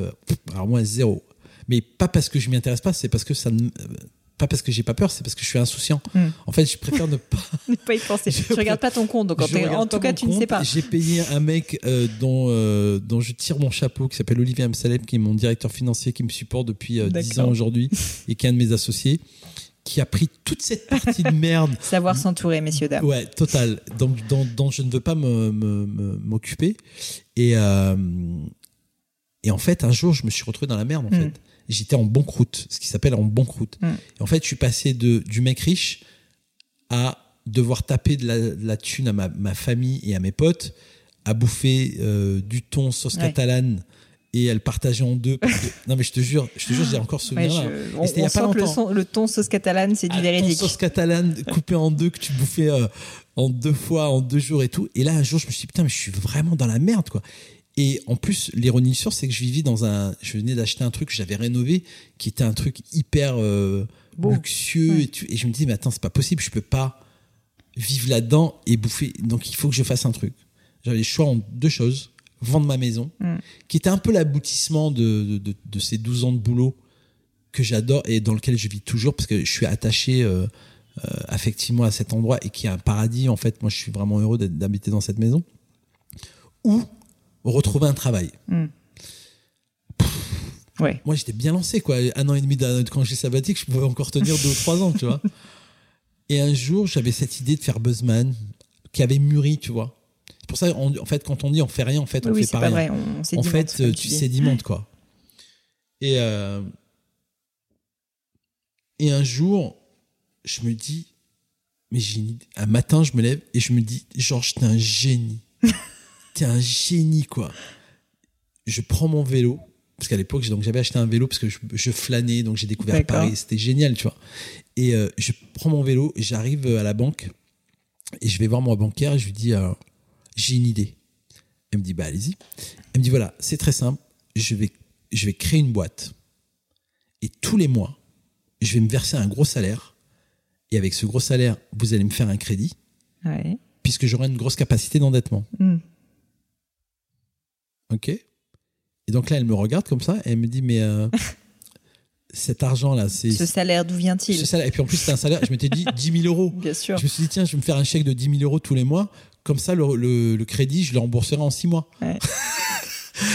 Et donc, elle me dit, bah oui, oui, c'est c'est super. Pratique. On- n'a qu'à faire ça. Elle me dit juste une question. euh, l'argent, là, les 10 000 euros, euh, ça sera de l'argent qui arrivera d'où? Vous aurez des clients? Ah ben non, j'ai pas de clients, mais il suffit que je fasse un chèque. Ouais. Je fais un chèque de 10 000 euros à mon ordre. Elle me dit, oui, ça s'appelle un chèque en bois. Et là, en fait, je me suis dit, je suis passé du génie à l'enfant. Et je me suis dit, mais je- comment j'ai pu imaginer? Et là, je me suis dit, putain, je suis dans la merde. Elle me dit, vous avez pas d'autre C'était une... Elle me dit, ça, c'était une blague, mais la vraie idée, c'est quoi? Je dis, non, je vous jure, c'était ça. Elle me dit, non, mais non, non, c'est pas une idée, ça. Et puis, j'ai appelé, euh, j'ai appelé un- une ou deux personnes, et notamment, j'ai appelé Patrice Haddad, que je tiens à remercier encore aujourd'hui. Et lui, il m'a dit, bah vas-y, viens, on le fait et on, va faire Buzzman et et donc ça a été mon premier associé qui a mm. été obligé de sortir de l'actionnariat pour euh, des, euh, des, histoires de conflits d'intérêts. Mm. Et, euh, et, voilà, et Buzzman s'est créé là-dessus. En fait, Buzzman s'est créé parce qu'il fallait que je rembourse un prêt. Mm. Si je dois faire le résumé en une ligne, quoi, c'est ça. une ligne, j'ai j'ai vraiment créé Buzzman parce qu'il a fallu que je rembourse un prêt. J'adore. Et franchement, je l'ai vraiment fait pendant un an en n'ayant que ça en ouais, tête. Tu n'avais pas forcément. Il n'y a rien à branler de, de, succès, de faire des campagnes. Enfin, si, je voulais faire des bonnes campagnes, parce que je voulais quand même faire un truc bien, mais, mais aucune vision. Tiens, les gens, ils pensent que j'étais visionnaire et tout, zéro.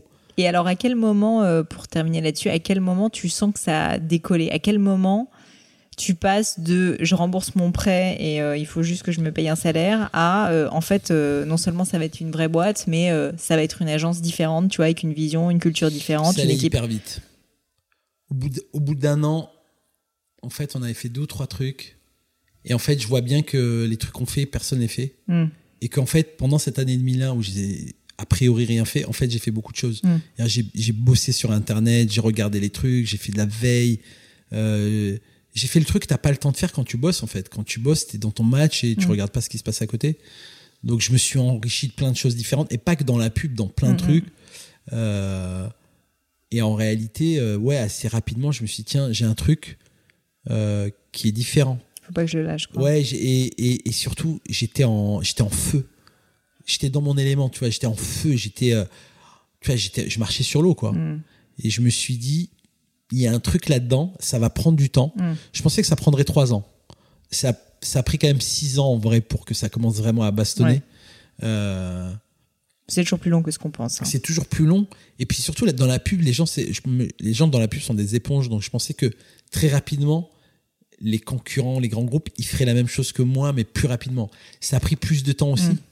Euh, mais du coup, aujourd'hui, c'était c'était super d'avoir ces grands groupes publicitaires qui commencent à venir te voir. Ouais, et surtout qui, qui, qui faisaient un peu comme moi. Donc moi, ça, ça, ça, ça confirmait mon modèle plus je chantais ces gens faire des trucs un peu comme Buzzman, et plus je me disais, si eux ils font ça, c'est qu'ils ont compris que c'était bon bis. Donc ça a été dur. J'ai vraiment euh, euh, j'ai serré les dents parce que tu vois, euh, au début c'est un peu, c'était une MJC l'agence quoi. Mm. Et puis moi je suis un je suis un je suis un doux rêveur. Je suis pas un, tu vois, je suis pas. Un, On a compris que t'es pas un financier. Je suis pas un financier. Alors, je suis bon en égo. Parce que je, je, suis bon en égo parce que je sais je n'ai aucune, aucune notion de valeur. D'accord. Donc, euh, quelqu'un me dit ça coûte combien? Je peux dire, bah, je sais pas, ça coûte 100 000 euros. Il me dit, assez cher quand même. Ah bon? Bon, bah, combien vous dites? 5 000. Ah non, il faut pas déconner. non, non, non, mais je suis, je suis, euh, ouais, je laisse ça à d'autres. Il y a des gens à l'agence qui sont meilleurs que moi à ça, mm. mais, mais ouais, ouais, en, en, en 3-4 ans, là, on savait qu'on avait fait un truc, euh, tu vois, quand on avait fait Chabal, Hmm. Et puis après, il y a eu Tipex, quoi. Tipex, ça a vraiment, ouais, Tipex, ça a vraiment fait Tipex, ça a vraiment changé le game. Ça a changé le game. Une pub que je vous invite à regarder. On, on, la trouve toujours ou pas? Non, tu peux trouver le, case study ah sur notre site buzzman.tv. Je me rappelle, je l'avais vu à l'époque et tu vois, ça m'avait comme beaucoup, beaucoup, beaucoup marqué. C'était tellement différent de ce qu'on voyait. Ouais, c'était un game changer. C'était un c'était un, ça a été un, ouais, ça a été un, ça a été un cas d'école mondial. Hein, ah bah, euh, ça a été connu dans le monde entier. Et, et c'est vrai qu'on s'est fait connaître avec ce truc. Ça a été, euh, il y a eu vraiment un blues, euh, il y a une sorte de baby blues après euh, Tipex parce que tu après tu dis putain une fois que, j'ai, une fois que j'ai fait ce truc là, qu'est-ce qui va se passer Et puis les gens, ils te regardent plus. Donc et c'est en, en réalité il y a rien de mieux quand les gens te regardent et que tu dis je peux pas décevoir les gens tu peux pas les décevoir. Tu penses que ça te tire vers le haut ou au contraire, ça te met ah, tellement la pression parce qu'il y a des gens qui, qui ah, le disent mal. Hein. Toi, t'aimes bien Ah, moi, j'adore. J'attends, j'adore qu'on m'attende au tournant. j'adore qu'on m'attende au tournant. Bah, il y a, y a, rien, y a rien de meilleur fuel, quoi. Hmm. Et tu, tu veux que je te dise, parce que moi, j'ai aussi cette, ce credo-là, c'est si on y arrive, c'est super, mais si on n'y arrive pas, on s'en fout. Ouais. Tu vois, il y a, y a, pour ça que Il n'y a pas aussi le truc de se dire si on n'y arrive pas, c'est la fin du monde, je hmm. m'en fous. Tu sais, je dis souvent à mes créatifs, euh, parce que quand tu es créatif, tu te mets quand même bien, bien la pression, surtout quand tu es dans une agence comme la nôtre où euh, tu as quand même eu des prédécesseurs qui ont fait des grandes campagnes. Tu te dois de faire des trucs qui sont de ce niveau. Et, euh, et, des fois, parfois, quand tu regardes un joueur de tennis, par exemple, il y a des gens qui perdent leurs moyens. Ouais, c'est ça. Ils vont Face gagner. À la pression, quoi. Et la pression, et ils foutent la, balle à côté, tu vois. Et en fait, il faut les détendre par rapport à ça. C'est moi, je leur dis, si on, si on, si on va, si on, si on doit avoir une idée, pour avoir une idée, on va, on va, on va crever. Hmm. Mais par contre, si on l'a pas, on va pas mourir. Mais c'est hyper important parce que je pense que les gens se mettent énormément de pression. Je le vois vachement dans le milieu sportif, mais en fait, c'est aussi le cas dans le milieu entrepreneurial ou professionnel. C'est qu'en fait, c'est un subtil équilibre entre il faut aimer le challenge, se mettre la pression, et en même temps, il faut savoir que si jamais ça ne se passe pas, il faut être détente. Bah j'ai vu euh, Mbappé, j'ai vu Mbappé, on a fait une campagne avec lui il y a quelques jours. Ah, le mec est impressionnant quand même. Le mec a 19 ans, il a quand même tout le monde qui parle de lui mm. déjà comme un futur ballon d'or. Donc, si tu veux, le mec, il est quand même azimuté. le mec, c'est un enfant. Mais c'est pas un enfant qui se prend au sérieux, parce qu'il se prend au sérieux. Hein. Le mec, d'ailleurs, tu vois bien. Il, le peut en même temps. Mais ouais, il peut. Non, mais il se prend au sérieux dans le sens où le mec est là pour être numéro un. Il n'a mm. pas envie d'être numéro deux. Par contre, tu le vois, de la façon dont il parle et tout. Le mec est tellement gentil. C'est un chouette mec. Tu vois ce que je veux dire? C'est un chouette mec. C'est un. Il va réussir. Moi, en fait, en le voyant là, et j'ai dit au mec de l'agence, lui, il va aller très très loin. Parce que en fait, il a le mental de mm. ce qu'il va devenir. Mm. Il est, il, est, il est gaulé intellectuellement pour devenir un très très grand. Il n'a pas que euh, le jeu et tout, parce qu'en vrai, c'est comme tu as raison pour les entrepreneurs. Tu as, as, ce que tu as. Les compétences et les compétences, et après, tu as ce qu'il y a là-haut. quoi. Mm. Et honnêtement, parfois, je me pose la question est-ce qu'il y a des moments où j'aurais pu euh, exploser en vol? Ouais, carrément. Il y a eu des moments où, je, où notamment au début où j'aurais pu euh, tout abandonner et dire ah non mais c'est trop dur quoi. C'est dur hein, franchement et on va pas se mentir c'est magnifique quand ça marche et, mm. et, c'est un, un, aboutissement de ma boule de, à vivre. Mais en vrai c'est aussi un aboutissement de ma boule parce que tu sais par quoi tu t'es passé et tu dis putain j'ai réussi. c'est difficile à décrire je trouve en plus parce que, en fait, même, moi, même si tu as non, mais, une image, vas-y, bah, bah, vas-y, vas-y. Non, mais moi, ce que j'allais dire, c'est que même si tu as du succès et que là, votre, enfin, Buzzman cartonne, etc., en fait, comme tu dis, tu es passé quand même par des moments, c'est presque inexplicable, mais où en gros, tu, tu, tu tu penses que ça va être la fin du monde dans trois jours. Tu vas crever. Tu, penses que tu vas mourir. Tu, n'arrives pas à dormir. Enfin, c'est alors peut-être pas toi, mais euh, et pourtant, en fait, c'est la somme finalement de des petits succès et du fait que tu as réussi à abandonner les abdos et à ne pas euh, crever euh, quand tu étais dans les moments du, au fond du trou qui font que, que ça reste quoi. Mais en réalité, je pense même que si tout se passe bien, en fait, c'est c'est pas intéressant. Non, c'est sûr. C'est pas intéressant parce que effectivement, les moments où on a où on a perdu. Tu sais, déjà, c'est simple. Nous, on a un truc qui s'appelle les appels d'offres. Hmm. On bosse des fois pendant deux, trois mois. Tu, présentes et tu perds. Hmm. Tu as bossé jour et nuit et on te dit Ah ben non, c'est pas vous, c'est ton pote, c'est ton voisin qui a gagné. Là, c'est dur. Hmm. Et à ça, je pense que je suis bon. C'est-à-dire que passer à autre chose. Rebondir rapidement. Vas-y, tu sais quoi On s'en fout. On va aller chercher d'autres trucs. À ça, je suis bon. Et c'est une culture que tu as inculquée aussi aux équipes? Je pense, ouais. Je pense, ouais. Il n'y a, y a rien de très grave, en fait. En fait, pour l'instant, on a vécu plein de choses graves, mais au final, il n'y a eu rien de mm. très grave. Un jour, je te donne une, anecdote quand même, il y a, y a, une boîte qui, a, qui avait 2 millions d'impayés, ils ont failli planter la boîte. Ils devaient, nous, ils nous devaient 2 millions. Et c'était quasiment un de nos plus gros clients. Et on leur a dit, mais vous êtes malade, en fait, vous mm. allez crever notre boîte, en fait. Ce jour-là, là, j'ai dit. Là, t'as eu un peu peur quand même là tu commences t'es en mode funambule quoi. Tu mm. dis là faut vraiment que je sois bon quoi. Mm. mais d'ailleurs c'est assez injuste parce que tout est basé sur les décisions que tu prends. Des fois tu prends juste tu sais tu prends la, petite ruelle à gauche. Ouais tu peux pas savoir en et tu peux pas savoir ce qui va mm. arriver et t'as la bagnole t'as une bagnole qui arrive et, et boum t'es mort. En réalité je pense que c'est aussi toutes les souffrances euh, toutes les peines tous les puis c'est un truc d'équipe, tu vois. Moi, je trouve qu'en vrai, le vrai, la vraie image que moi j'ai, c'est peut-être pas la bonne, mais en tout cas, c'est comme ça que je le vis. Pour moi, c'est, tu sais, euh, euh, euh, les mecs qui allaient dans la jungle et, et tu sais, ils sont dans, dans des sables mouvants et ils ont un couteau dans les dents. Et euh, tu sais, t'as des feuillages avec et ils des. Se le passage. Ouais, ils se le passage. Et t'as des animaux avec des têtes cheloues, t'as des bruits, genre où tu te dis, oulala, là là, c'est très inquiétant. En fait, pour moi, c'est ça. Et en fait, quand t'arrives et tu sais, t'as la Ouais, scène tu sais finale, pas ce qu'il y a devant. ils quoi. arrivent comme ça et en fait ils arrivent, ils traversent le truc et là ils arrivent et à la fin t'as un paysage Mm. de Maboul qui est sublime avec euh, tu vois un, un truc luxuriant avec euh, un super oiseau de couleur qui passe à côté. En fait pour moi c'est ça. Mm. En fait c'est tu kiffes d'autant plus ça parce qu'avant Tu sais par quoi t'es passé. t'en as tellement chié et tout. Alors c'est un peu caricatural de dire ça mais en réalité Enfin, tu vois, t'es d'autant plus heureux. Euh, L'année dernière, je me rappelle, quand on a perdu Mythique, qu'est-ce qu'on était content d'avoir gagné Boursorama. Mm. Tu vois, on l'a perdu et pendant qu'on l'a perdu, il- on était en pitch sur Boursorama. Mm. Et franchement, on était effondrés parce que Mythique, c'était un truc vraiment auquel Bien on sûr. était hyper euh, Attaché. attaché et tout. Et on avait un truc presque sentimental, tu vois. Ça, ça, c'était vraiment dur. Mm. Et là, de, là de, de, de re- remettre la dose, un toi, remettre la dose à toute l'équipe. Mm. Euh, c'est ça aussi être président. En réalité, c'est ça Oui, être c'est aussi président. C'est motiver, motiver c'est les troupes d'avoir. euh, en fait, c'est de savoir mentir. en vrai, c'est de faire croire que t'es Ça va aller. que t'es en patate alors que t'es au fond du seau, tu vois. Ouais.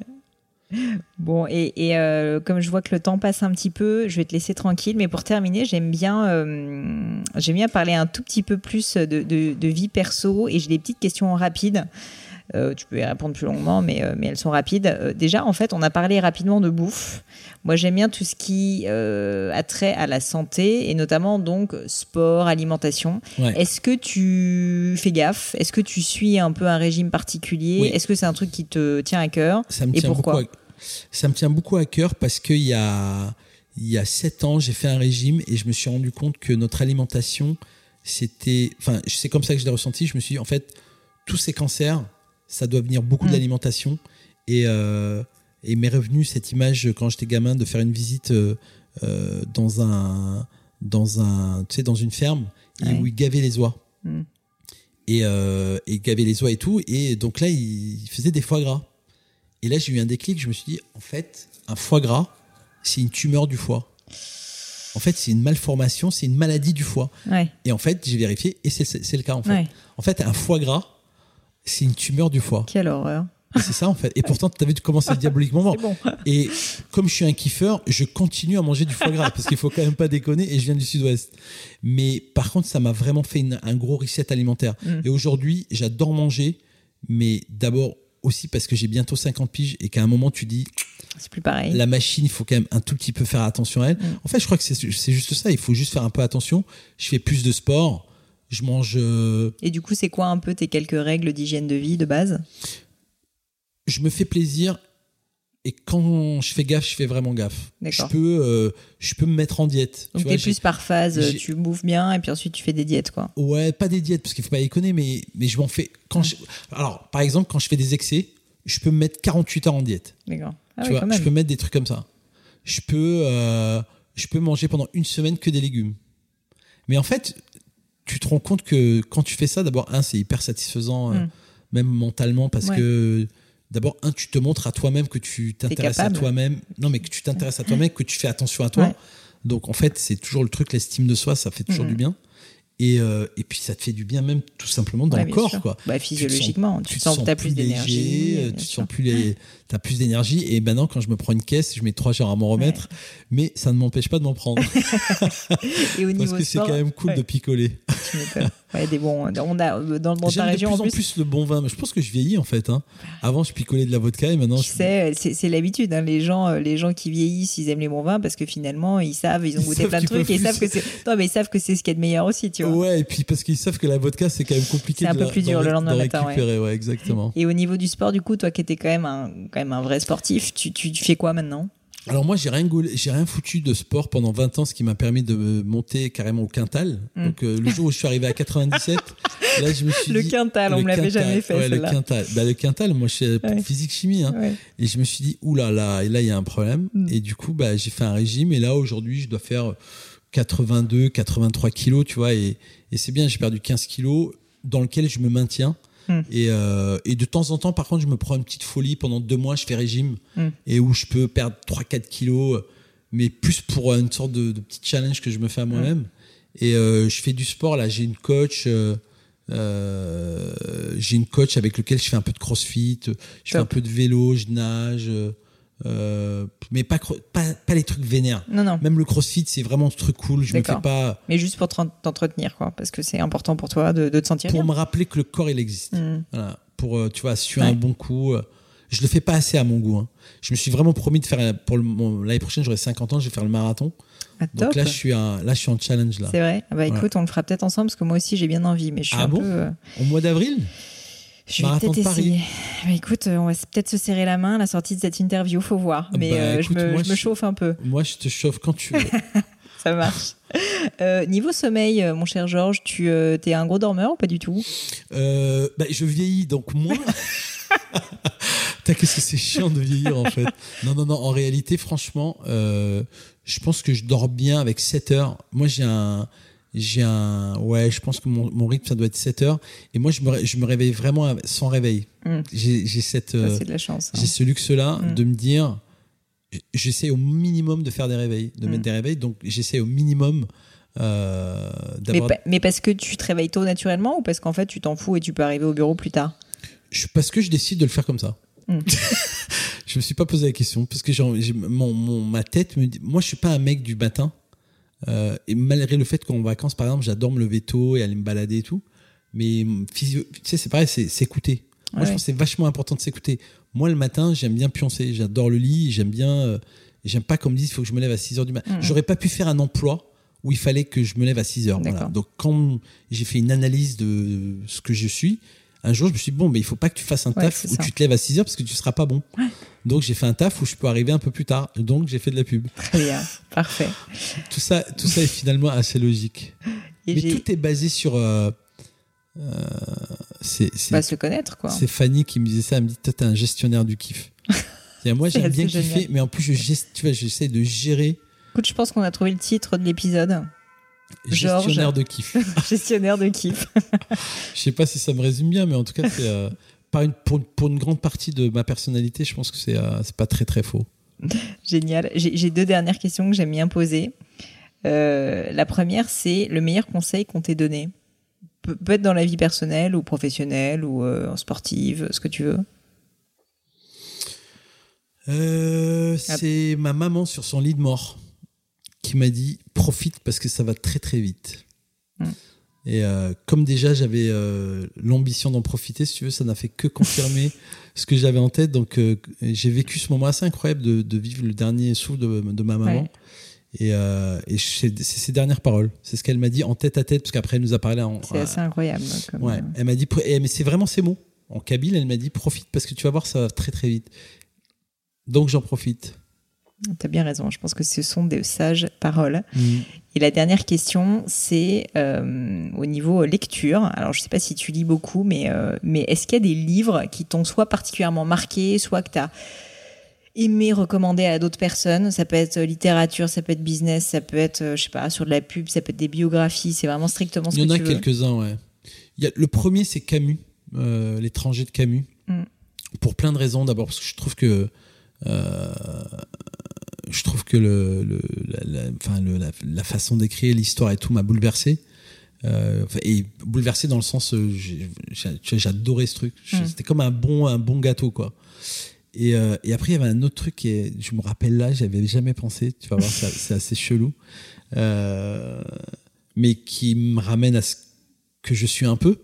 Euh, C'était en 95, donc j'étais à Paris depuis deux ans. Ouais. Il y a eu les attentats à Saint-Michel, je crois que c'était en ouais, 95. tout à fait, 95. Et en fait, j'avais lu L'étranger de Camus euh, quand j'avais genre 17 ans et je l'avais retrouvé dans ma bibliothèque euh, quand j'étais étudiant et j'avais envie de le relire. Et donc je lisais, euh, je lisais dans le métro, tu vois, comme ça. et en fait, je revoyais les gens qui me regardaient lire L'étranger avec ma tronche. et il y avait une drôle de tu sais les gens me regardaient un peu bizarrement. Il y avait une sorte de provocation mm. que je trouvais bien parce qu'en fait moi je le lisais pas du tout pour les provoquer. Mais euh, et ça m'a rappelé que j'étais étranger en fait. Mm. j'ai jamais je me suis toujours enfin moi tu vois pour moi je suis un je, suis pas français. Moi je suis un mec du Lot-et-Garonne mm. j'ai passé encore autre chose. j'ai passé une autre étape. Mais ça m'a rappelé je me suis dit ouais t'es quand même t'as une bonne tête de rebeu quand même.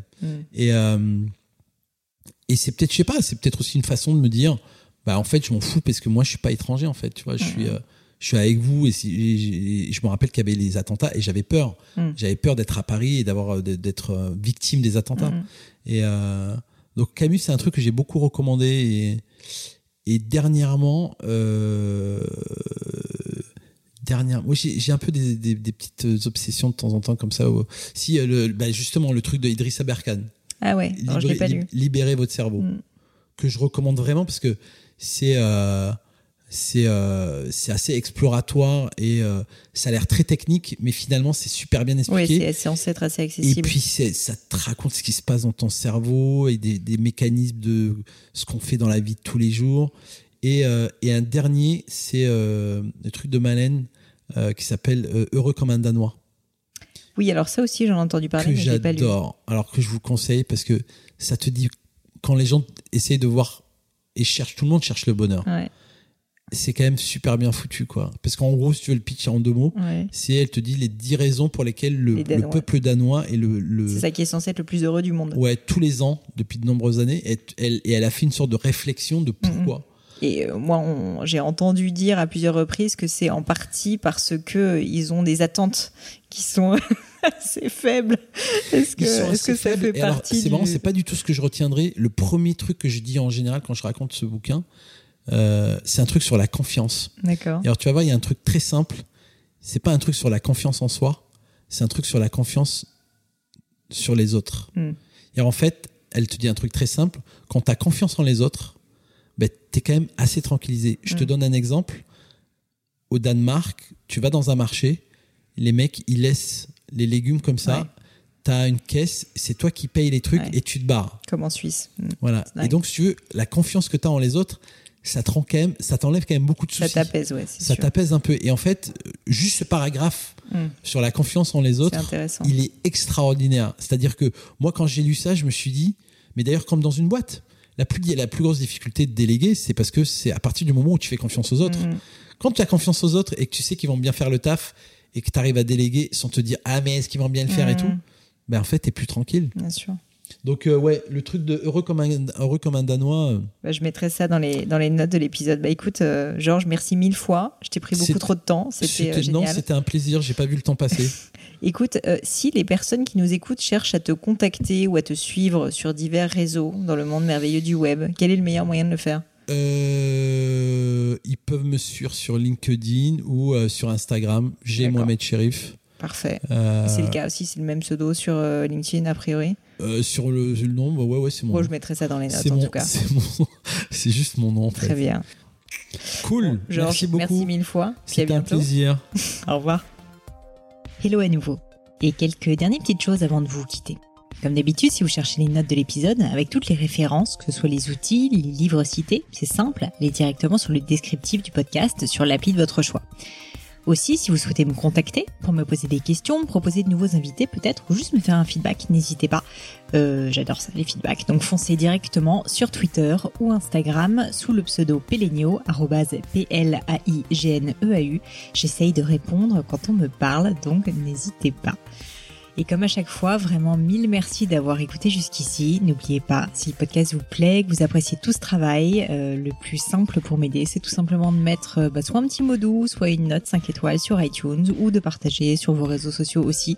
Ça donne le moral, ça m'aide énormément à faire connaître le, le podcast, donc n'hésitez pas. Voilà, merci à tous et je vous dis à très vite pour un nouvel épisode.